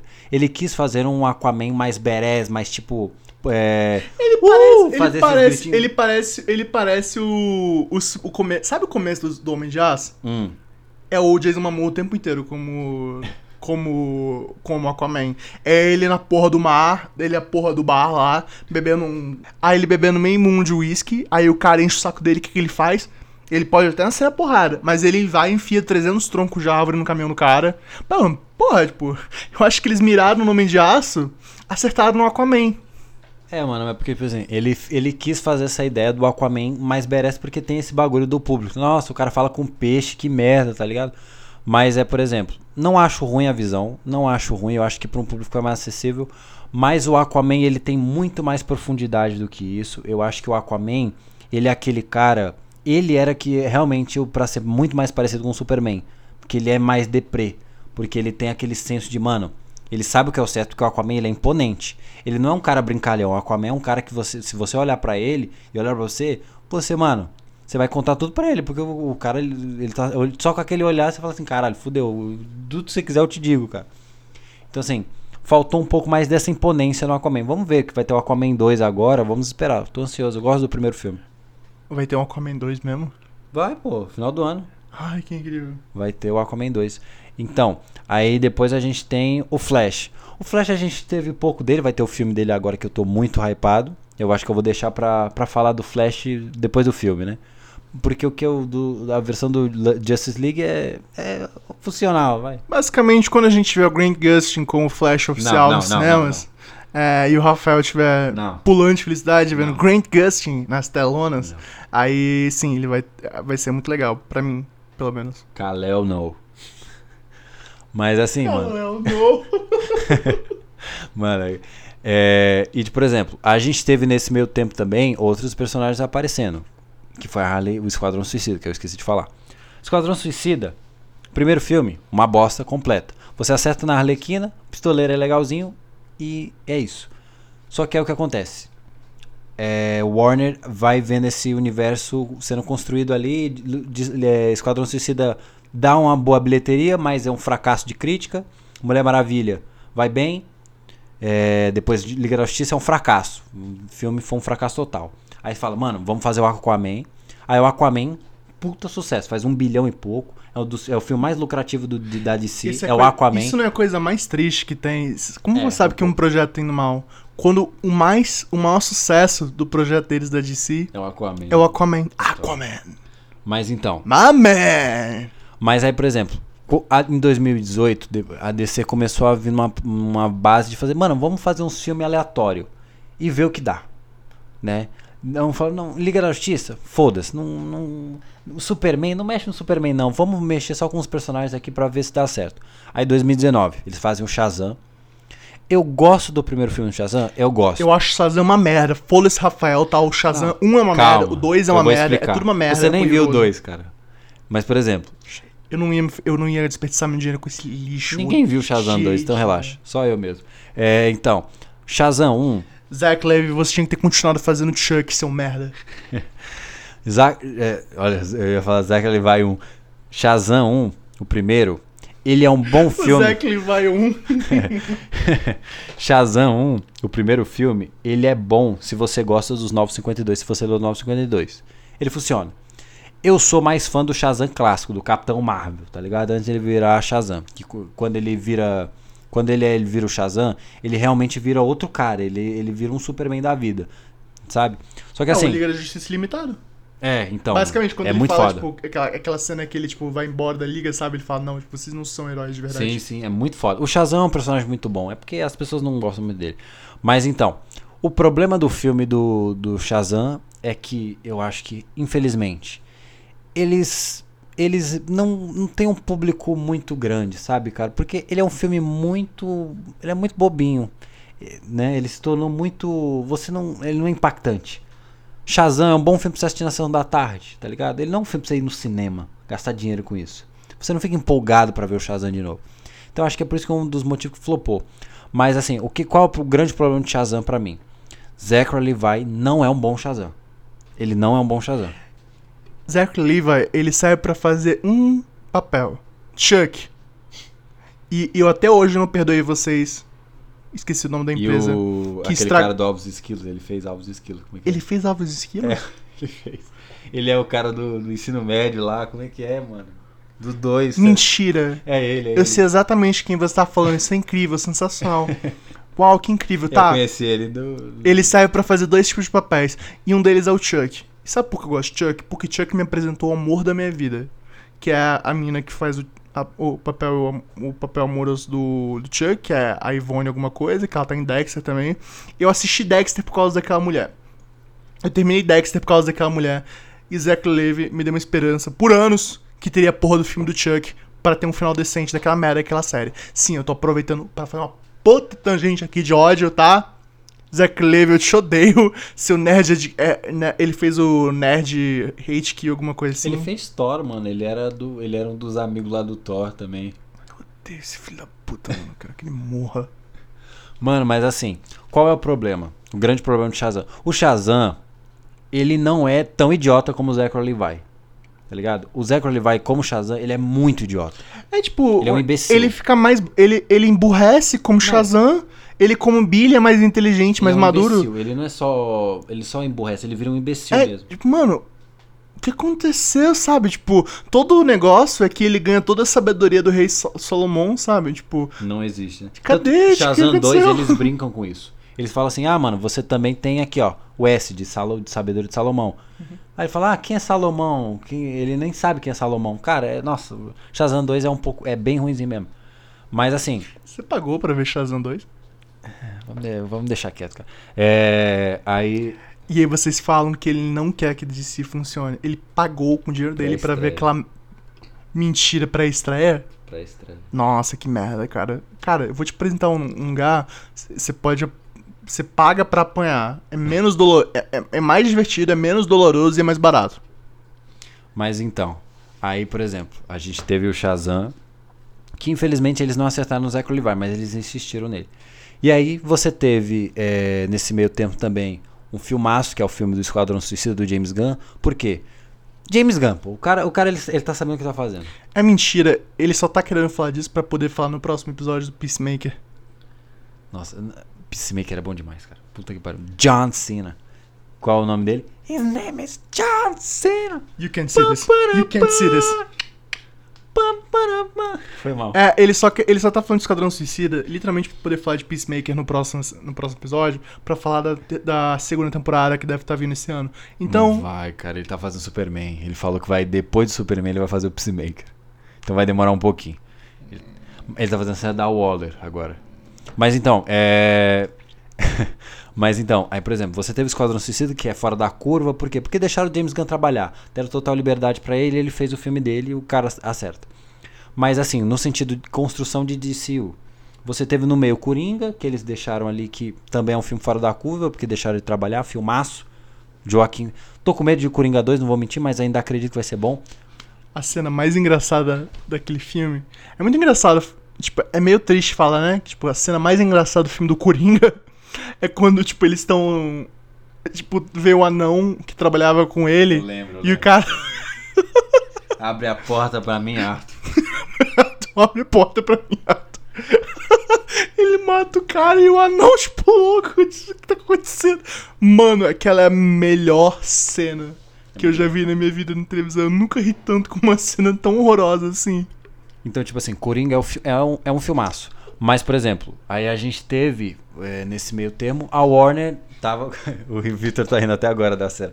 Mas então, é, a gente teve é, a DC, ela começando a tentar se encontrar com projetos solos. Então fez o Aquaman, fez o Coringa, fez o Esquadrão Suicida, fez o Shazam. Só que assim, era um monte de projeto jogado e não, não tem união, então você vai perdendo força. As pessoas vão ficando tipo, ah, mano, pra que, que eu vou ver isso? Teve até Aves de Rapina que eu esqueci de falar disso, que, meu Deus, você vê que eu- é tão bom. Não, tipo assim, o filme não é ruim. Só que ele, ele é tão esquecível que eu não lembrei. Então, por exemplo, aí depois você tem essa briga do The Rock, que foi uma das coisas mais ridículas que eu já vi, que para ele fazer o Adão Negro. Então, assim, eu gosto muito do The Rock, mas depois do que ele fez com o Adão Negro, cara, de toda essa briguinha dele, o de ego, eu, eu perdi cada vez meu respeito. Peraí, como assim? Explica pra gente como é. Que briga fez do The Rock? Então, por exemplo. Como gente- o melhor personagem da DC. Não, o você assistiu melhor- Adão Negro? Sim, foi Você maravilhoso. gostou? Foi maravilhoso, foi perfeito. É legalzinho. É incrível, é maravilhoso, é não, perfeito. Você foi ver, porra, Shazam 2, o que, que você sabe da vida? Seu lixo. Não, não, não, é. Tá, fala aí, o que, que você tem pra falar do The Rock? Mano, é porque assim, o que aconteceu? isso foi o que o Rafael tinha falar do The Rock. Ele é um lixo, ele não sabe de nada, tá? Ele é um mentiroso. Desculpa, Rafael, vai lá, fala aí, fala do The Rock. Mano, o que aconteceu do The Rock, pra quem não sabe, é. Ele quer fazer o Shazam, ele quer fazer o. Ele, ele é dono do. Ele, a produtora dele foi a que produziu Shazam e o Adão Negro. Né? Ele, foi o- ele é o produtor de Shazam e de Adão Negro. Então ele tem um controle criativo sobre isso. Isso explica tanta coisa. Então, é... e aí o que acontece? O The Rock, ele falou assim, mano, eu sou o The Rock. Eu, eu vou virar o Adão Negro, eu quero fazer o Adão Negro ser um personagem foda. Por quê? Porque eu sou o The Rock. O meu personagem ele tem que ser foda. Então, assim, eu não quero enfrentar o Shazam. Eu sou, eu sou o vilão do Shazam, eu sou o principal vilão do Shazam? Eu sou. Mas eu não quero enfrentar o Shazam. Por quê? Porque o Shazam é um bunda. Eu quero enfrentar o quê? O Superman, Henry Cavill. Então, beleza. Quero fazer isso. Foda-se o Shazam. Já tá errado, cara. É a mesma coisa de eu falar assim, mano, eu quero interpretar o Coringa. Mas não quero enfrentar o Batman. Foda-se, não quero enfrentar o Batman. Eu quero enfrentar o. Sei lá, Superman. Não faz sentido. Mas então, aí o que acontece? Nesse meio, o The Rock, a DC ela tava sem dono, porque o Walter Ramada tava indo embora, a, DC a Warner tinha sido comprado pela Discovery, então eles estavam reformulando. E o que, que o The Rock pensou? Olha aí, quero ganhar dinheiro e quero aumentar meu ego. Se eu posso, eu vou tentar ganhar uma parte aqui da DC. Eu quero, porque aí eu posso comandar isso daqui e fazer assim, mano, Adão Negro contra Esquadrão Suicida, Adão Negro contra a Liga da Justiça, Adão Negro contra o Superman, Adão Negro com a porra toda. Adão Negro vai estar em tudo que é lugar nessa merda, tá ligado? E além disso, você atrapalhar os outros filmes. Então, por exemplo, Shazam 1 não tem o Adão Negro. Por quê? Porque o The Rock não quer aparecer no, no- no- no- com o Zachary Levi. Shazam 2 não tem o Adão Negro. Por quê? Porque o, da- do nosso querido The Rock, a pedra, não quis aparecer no filme. Ele falou, mano, Eu não culpo ele. Eu não culpo mas ele. cara, é, é- você é o principal vilão do Shazam. Se você topa ser o Adão Negro, eu quero ser o Adão Negro. Beleza, você vai ser o Adão Negro. Foda. É uma ótima escolha. The Rock pra ser o Adão Negro é bom. Não é um puta ator, mas ele tem o carisma e, e funciona. É, mas, cara, Tinha que ter botado ele pra fazer Dark Side. Deus me livre. Aí ele realmente. Aí ele ia fazer o Darkseid ia ganhar da liga e acabou o, o DCU, tá ligado? É porque. Não, porque era ótimo, porque olha como, o quanto eles iam economizar de efeito especial pros músculos do Darkseid. Mas o Darkseid é gigante, pô. Ele não é só alto, é. Então? largo, ele é. Então? Ele tem 4 metros de altura. É tá isso, mas você tem o Darkseid lá, aí você bota o The Rock paradão, ele fala, tipo, Ele não precisa falar, né? bem. E aí, tipo, ele. Hum, daquela careta dele, sabe? Do coisa? Do meme? Sai o laser. Mano, Pronto. Darkseid erguendo a sobrancelha. Que bagulho horrível. Mas então, Então, você tem essa briga de bastidores absurda que a Warner deixou, que o The Rock quase, quase ele foi o que o James Gunn é hoje da DC, ele tentou. É só você pensar, por exemplo, ele queria o Superman do Henry Cavill. E aí ele chegou, perguntou pro Walter, o Walter Ramada, que era o, o chefe da DC na época. O Walter Ramada falou: Não, não, não, não quero. Aí o que, que o The Rock falou? Não, meu amigo, vai tomando seu cu. Foi lá no. Foi, foi falar com os caras da Warner, os executivos da Warner, que é acima do Ramada, falou assim: Não, eu quero Superman no filme. Aí ele, tá bom, coloca o Superman no filme. E passou o Ramado. O Walter Ramado. Falou, mano, vai tomando seu cu aqui, ó. Henrique Cavill gravando aqui na minha frente. Pra você ver. Então, cara, puta, isso não dá certo, velho. Sabe? Não dá certo. Por isso que eu gosto que agora a DC, ela realmente falou, mano, vamos fazer DC, James Gunn e Peter Safran. É os caras, eles que mandam em tudo nessa porra agora. Não vai ter ninguém passando por cima. Falta essa organização. É só você pensar nas animações. As animações não tiveram isso. As animações tiveram uma ideia básica ali, foi o seguinte. Vocês fizeram Liga da Justiça Guerra. Vocês introduzem Darkseid e as apresenta a Liga da Justiça como ela é. Você apresenta Lanterna Verde, você apresenta Superman, Batman, Cyborg, Flash, Mulher Maravilha, todos ali muito bem. Aí você introduz, vai, vai crescendo esse universo. Você faz um filme que introduz o Aquaman com a Liga. Então você tem a Liga da Justiça, mas o principal do filme é o Aquaman. Então você introduz nesse filme também Atlantis. Então você apresenta é, Rei, do, é, Rei do Oceano, como é que é o nome dele? Mestre dos Oceanos, o Arraia Negra. Você vai introduzindo isso.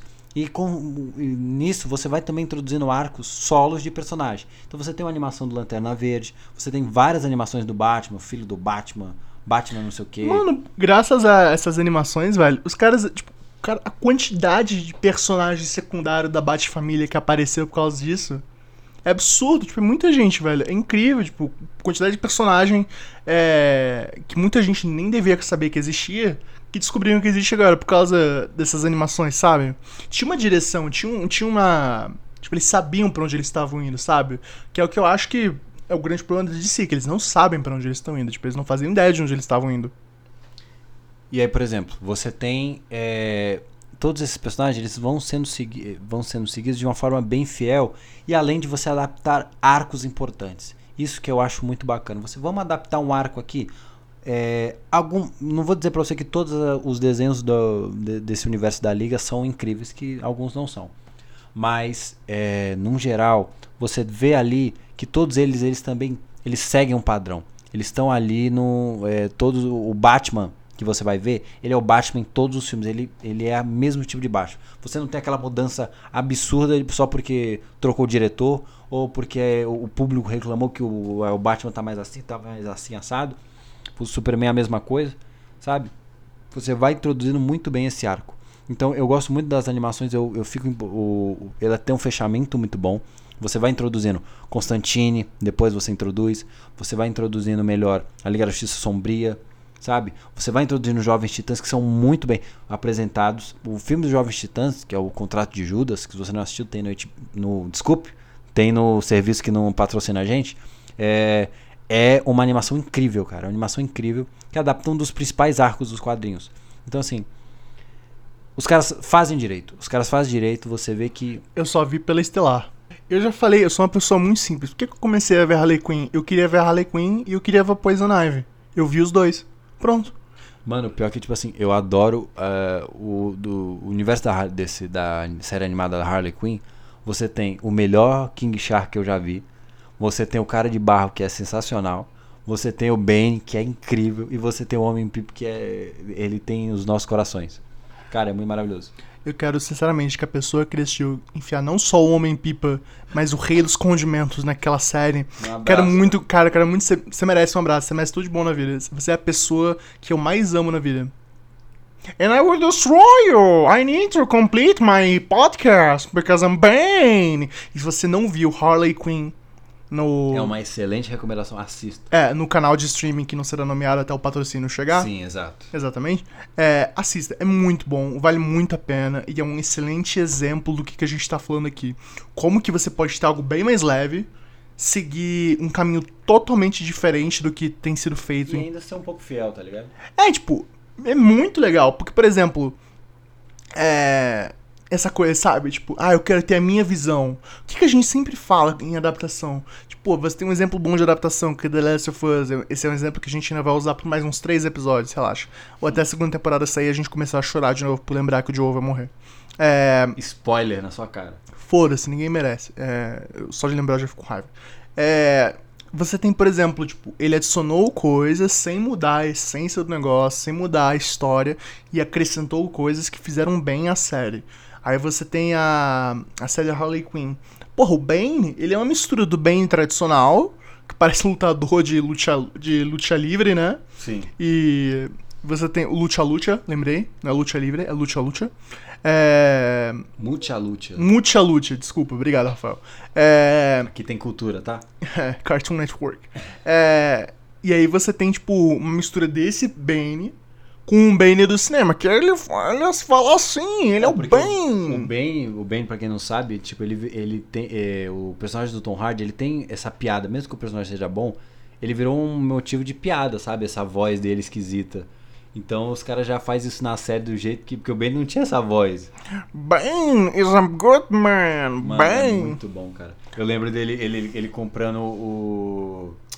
Ele comprando pra eles de presente um um, maca um bagulho de fazer macarrão, que, como é que era? Ele comprou pra. A Poison Ivy, ela se casa no meio da série. E aí o Bane, como convidado, dá pra ela. a pasta maker. É, e aí, tipo, ela não devolve. Destrói, ela não devolve o pasta maker lá, o porque fazedor de massa, não porque não aconteceu o casamento. Aí o que, que é o certo? Que alguns I'll falam. I'll have my revenge because you didn't give me the pasta maker back. Mano, é maravilhoso. Tipo, ele zoou o Batman, ele zoou o Coringa. Você tem até ele zoando os fãs do Snyder, que é muito bom essa, esse momento. É, é incrível, sabe? Tipo, você tem o Coringa quando o Coringa descobre que o. O Coringa é gente boa. É, o Coringa, tipo. Uma, o Coringa chega um momento lá que ele fica de boa, ele vira um cara normal. E aí, tipo, o maior inimigo do Coringa vira a Deb da, do, da, da Associação de Pais Mestres. O tipo... Jim Gordon, velho. Jim Gordon. o Jim Gordon. O Jim Gordon que parece um daqueles. Ele parece que veio de South Park, ele parece que veio de algum outro Adult Swim da vida, muito zoado, sabe? Tipo. Eu acho que pra quem é fã da DC, ele zoa, ele zoa na medida certa e não ofende. Por exemplo, você tem um negócio do Superman com a Mulher Maravilha, que é hilário, que eles estão lutando com um parademônio. E aí um parademônio fala alguma palavra que ninguém entende. A Mulher Maravilha olha pro Superman e fala, o que, que ele tá falando, né? Ela fala, só porque eu sou alienígena, eu sou de cripto, você acha que eu sei o que isso é? Isso é um pouco xenofóbico, tá? Tipo, mano, umas piadas muito boas. Aquele. E, e o Meleg fala, eu, eu por acaso conheço um pouco de parademônio, ok? é, tipo, não, e eu acho incrível, porque aquela coisa, sabe? Tipo, o que a gente quer dizer com isso tudo? O King Shark. King Shark, incrível, ele é, mano. Ele é, como é que é? Ele é, o padrasto dele é o Aquaman, velho. Lembra ele, eu lembro, ele é um técnico de TI, ele é apresentado como técnico. O doutor, o doutor Psycho, ele é incrível, nossa. Ele maravilhoso. É um... o doutor Psycho é o cara mais engraçado da série. Mano. Ai, mano. E tipo, é aquela coisa, sabe? Você pode ter uma visão, você pode ter a sua interpretação das coisas, mas olha como dá para fazer Segue isso. Segue o bagulho faz bom também, né? E ainda ser legal, sabe? Ainda, ainda tem um resultado muito bom. Mano, você tem um exemplo aqui, que eu até esqueci de falar, que pô, é uma puta animação muito foda, que é Justiça Jovem. Justiça Jovem sim, é muito sim, foda. Sim, Além aquela, a, aquela série que teve no Cartoon, né? Ainda tem. Ele, Ainda eles tem. passam o HBO... Ups, ups, é, desculpa, é, é, o stream que a gente não pode falar, é, porque não patrocina a gente, mas quiser tá, a gente tá de portas abertas. Mas assim, esse streaming, ele trouxe de volta a série do Young, Young, Young Justice, Justiça Jovem.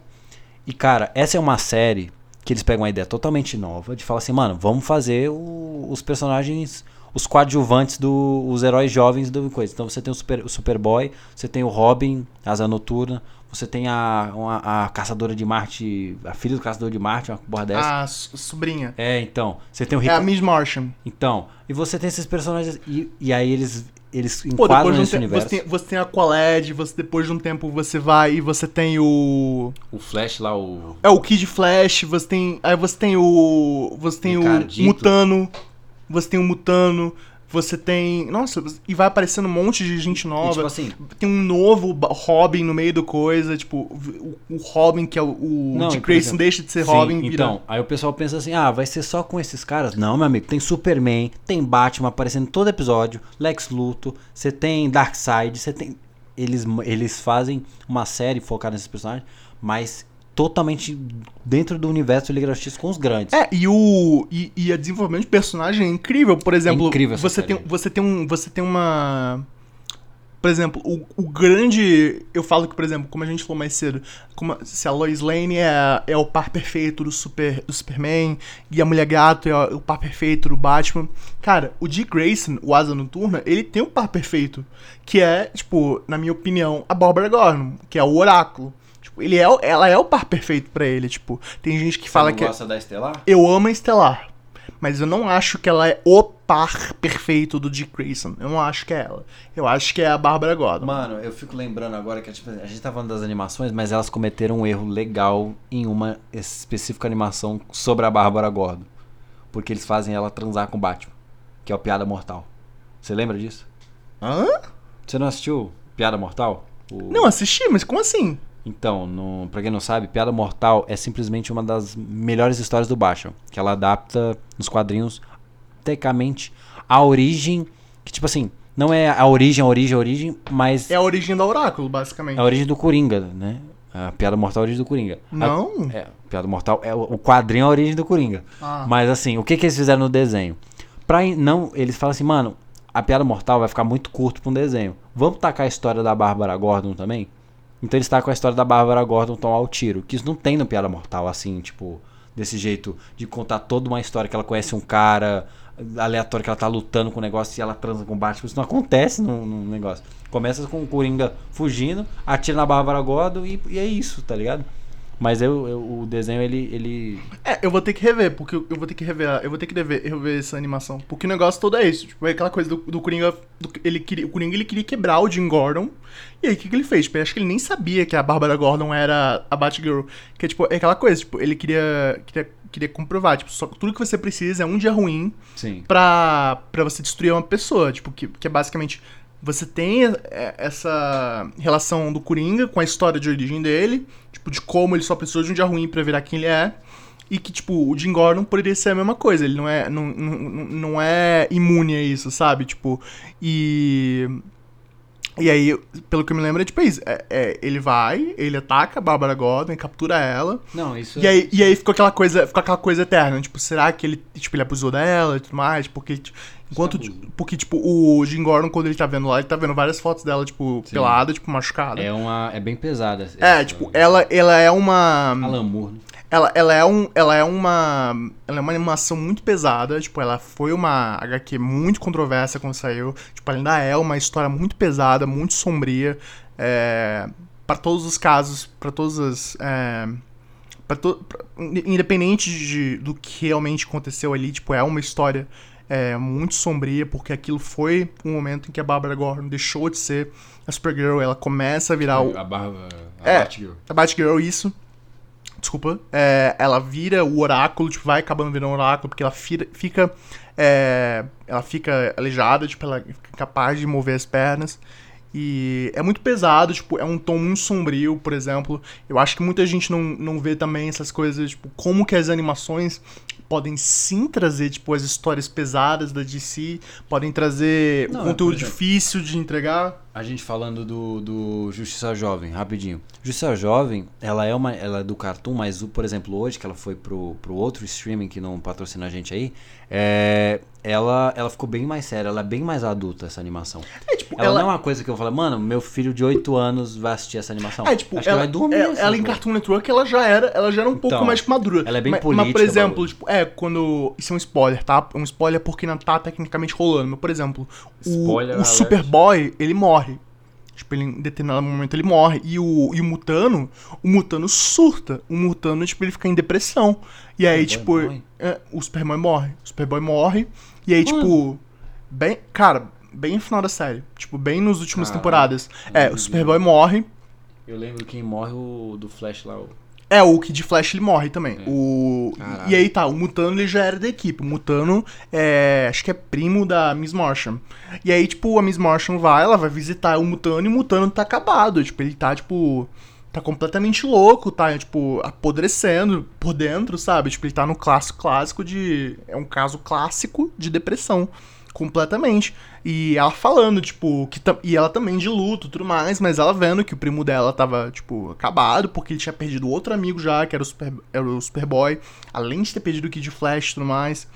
É, porra, você tem ele indo pra terapia, sabe? Tipo, um episódio só voltado essa coisa então. da saúde mental dele. Então, tipo, é muito pesado. Tem vários assuntos ali que são difíceis de ver. É, se eu não me engano, tipo, mostra também, por sinal.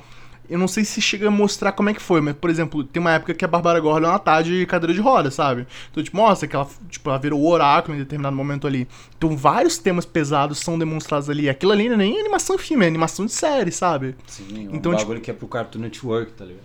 É, tipo, e apesar de ser um tom bem mais sério e alguns momentos sombrios até, quando era no Cartoon Network já era uma coisa mais séria, já, já era um, já era um Mano, é porque assim, ele vem de um tempo que o Cartoon Network. O Cartoon Network, ele. A gente tá falando bagulho aleatório, mas foda-se.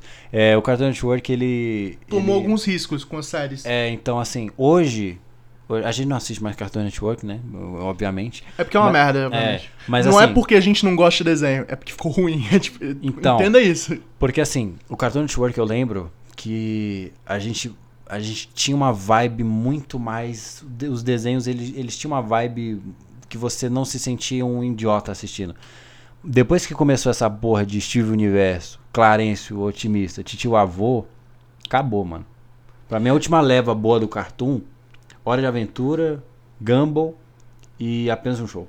É, porque você não se sentiu um imbecil vendo. Você podia não gostar. Essas animações são muito boas e elas, tipo assim, elas têm um. Uma, quando eu assistia pequeno, né? Eu já gostava. E aí quando você assiste hoje, eu, eu fui rever, eu tava revendo Hora de Aventura. Ela tem uma, uma sagacidade, quando você já tá mais velho, você vai pegando. Você é pega as referências. É, é aquela bom. coisa, tipo, a profundidade da. A profundidade da, da série, do filme. É horrível, cara. Eles morrem, tá ligado? É, é então. Spoiler. É, então, tipo, o. Porra, por exemplo, o, o Hora de Aventura. Porra, Hora de Aventura você tem, tipo, casal lésbico das princesas, você tem, tipo, não sei, tipo, quem morre, tipo, você tem um monte de coisa pesada acontecendo. Braço, fim. É, sabe, tipo, você tem uma história complexa. Porra, tipo, você vê Titio Avô, mano, você se sente burro. Você sente, tipo, sabe a sensação... Não, eu, na verdade eu me sinto inteligente, porque burro é... escrever aquela porra. Não, então, sabe quem, sabe o que você sente? Você acaba se sentindo é, anestesiado. Tipo, eu sinto que as pessoas veem essas séries pra se sentir anestesiado. E eu sei que a gente entrou numa tangente aqui, mas é importante também, porque quando você vê uma série da Harley Quinn, tipo, bem bobinha, bem pra dar risada Ainda pra caralho, né? bem pra dar risada. É, tipo, bem pra dar risada pra caralho, você tem momentos ali pesados, você tem momentos Sim. ali te fazem pensar no que tá acontecendo. Você, tipo, porra, aquela primeira temporada inteira é, um, é uma mensagem, de, é uma carta de amor para vítimas de relacionamentos abusivos, sabe? Tipo, tipo, tipo, se você consegue, você consegue retratar dessa forma. Toda aquela. A primeira temporada é basicamente a Harley lutando para se livrar de, de, uma vez do relacionamento Mano, abusivo dela com o Joker, sabe? A animação da Harley, a primeira temporada, ela faz o que Aves de Rapina tentou fazer, só que faz muito melhor. É a minha opinião tá ligado? Sim, ela criou a Harley Quinn. Tipo, ela mostrou que a Harley Quinn consegue ser sim um indivíduo, tipo, não só parte. Porque literalmente você fica a primeira temporada inteira levando esses jabs. Tipo, tá vendo? Você, tipo, você é só a ex do Joker. Você, tipo, ela não consegue nem contratar capanga. Porque os caras só iam vender capanga pra ela, tipo, contratar capanga pra ela, porque eles achavam que ela tava com Coringa, ou ia voltar pro Coringa, sabe? Então, tipo você, você, tem, você tem essa profundidade, você não é tão raso as coisas assim. E o que, que eu vi que tava dando um problema na DC? Eles estavam fazendo filme com atores e tipo, mais pra fazer um negócio como a Marvel faz, que é o que a Marvel tá voltando a fazer, por sinal, raso. Não tem profundidade, não tem nada por baixo daquilo. É só raso, é aquilo, você tem o que você tá recebendo ali. Tipo, você não tem que parar pra pensar. Você tá, você tá saindo de casa, você gasta, tá gastando seu dinheiro, você tá consumindo um negócio. Foi feito para você ficar anestesiado. Que não foi feito para você consumir algum negócio, você tirar algum proveito. Foi feito para você se sentir anestesiado no final. Pra você falar, porra, beleza, vamos ver o próximo. E você não saber o que está acontecendo. Não, não sei mais. Porra, eu não saio mais um filme da Marvel, um filme da DC fico. Caralho, que foda. Guardiões da Galáxia Volume 3. É porque ele não viu ainda. Mas ele vai ver e ele vai ficar assim. É, a gente vai ver amanhã o Guardiões da Galáxia. A gente tá gravando esse podcast numa sexta-feira, que é quando literalmente tá saindo nos cinemas o Guardiões da Galáxia Volume 3. Aí no sábado amanhã, dia 6, a gente tem do lá ver. E no próximo podcast a gente vai trazer duas informações. Uma, o que, o que eu achei do Guardiões da Galáxia Volume 3, que de acordo com o Rafael é um 8 no mínimo. E outra coisa, qual que era o Flash que apareceu no Smallville? Bart Allen, Barry Allen ou Wally West. E eu acho, eu acho que é importante a gente parar para pensar quais que são as quais que são realmente o, o, os limites. Tipo, o que, que realmente você só vai ter quando você consegue trabalhar com animação e que você vai ter quando você tem um filme também. Por que, que as animações é, por que, que as animações tipo, não não tem essa dificuldade de estabelecer uma história, de ter um início, meio e um fim. Não é mais barato fazer animação. Com certeza não é uma não é uma coisa que não dá prejuízo, dá prejuízo sim. A animação é muito caro fazer, pagar dublador é caro de fazer, tem que ter muita coisa sendo bem feita, muito, muita coisa sendo bem executada. E eu acho que se continuar assim, o que eu temo é que a DC vai virar aquela empresa que eles não sabem fazer filme, eles sabem fazer animação só. E eu acho que é um desperdício, porque eles são capazes sim de fazer conteúdo para todas as mídias, seja série, seja filme de animação ou não, muito bom. Cara, eu acho que isso é um pouco da bagulho da Warner Bros, porque tipo assim, é... a Warner, ela é muito famosa por dar muita liberdade criativa para seus diretores. Só que quando ela vai num sentido de criar um universo, ela sempre, sempre vai velejando. Então, por exemplo, você não vê a Warner, ela não tem grandes franquias que duram um absurdo. Ela não tem isso. Você tem no máximo Harry Potter ali que ele, ele vai sendo divisível com o tempo. Mesmo que tipo no geral ele vai ele vai sendo divisível, mas por exemplo, Senhor dos Anéis, os, os filmes foram feitos de uma vez, né? Aí tiveram, eles tiveram toda aquele coisa e fizeram. Mas aí depois você teve o Hobbit. Você viu o tanto de problema que teve o Hobbit para fazer? Tá ligado? Você já. O Guilherme Del Toro foi embora, o bagulho assim. É, são todas produções muito longas, longas no sentido, não só o filme, mas, por exemplo, porra, o, o, o Hobbit é muito tempo de produção para fazer o filme daquele. Sim. Senhor dos Anéis, eles tiveram que fazer. Assim que eles tiveram o roteiro pronto, assim que eles tiveram o, o, o os efeitos especiais para produzir aquilo, eles fizeram um atrás do outro.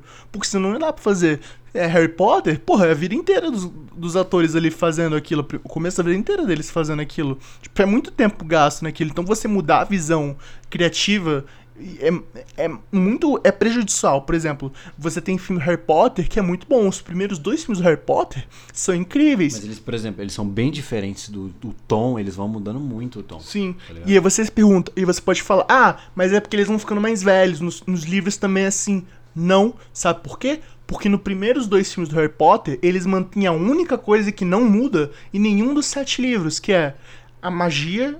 Ali, tipo, é aquele senso de. Porra, você passa os sete livros, você continua se surpreendendo com as coisas, mano. Você sempre tem alguma coisa. Porra, tem, tem filme de Harry Potter que é tipo assim, eles apresentam coisa que nunca foi introduzida antes. E eles introduzem como se fosse a coisa mais natural do mundo. Então, tipo, no, então, tipo, eu, eu sinto que. Eu, eu já ia entrar em uma tangente aqui do Harry Potter, mas o negócio é.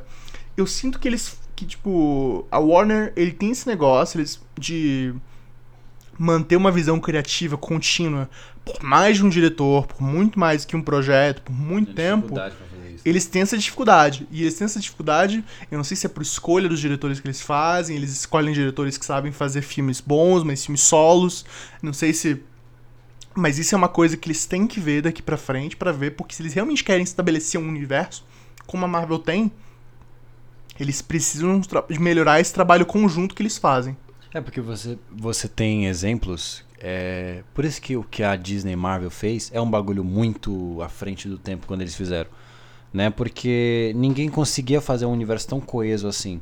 Então, assim, a Warner ela já não era muito bom em fazer universo coeso, longo. É só você pegar qualquer franquia longa da Warner, ela sempre vai pegando. Então, por exemplo, a Warner Animation, que é que foi responsável pelas animações, né?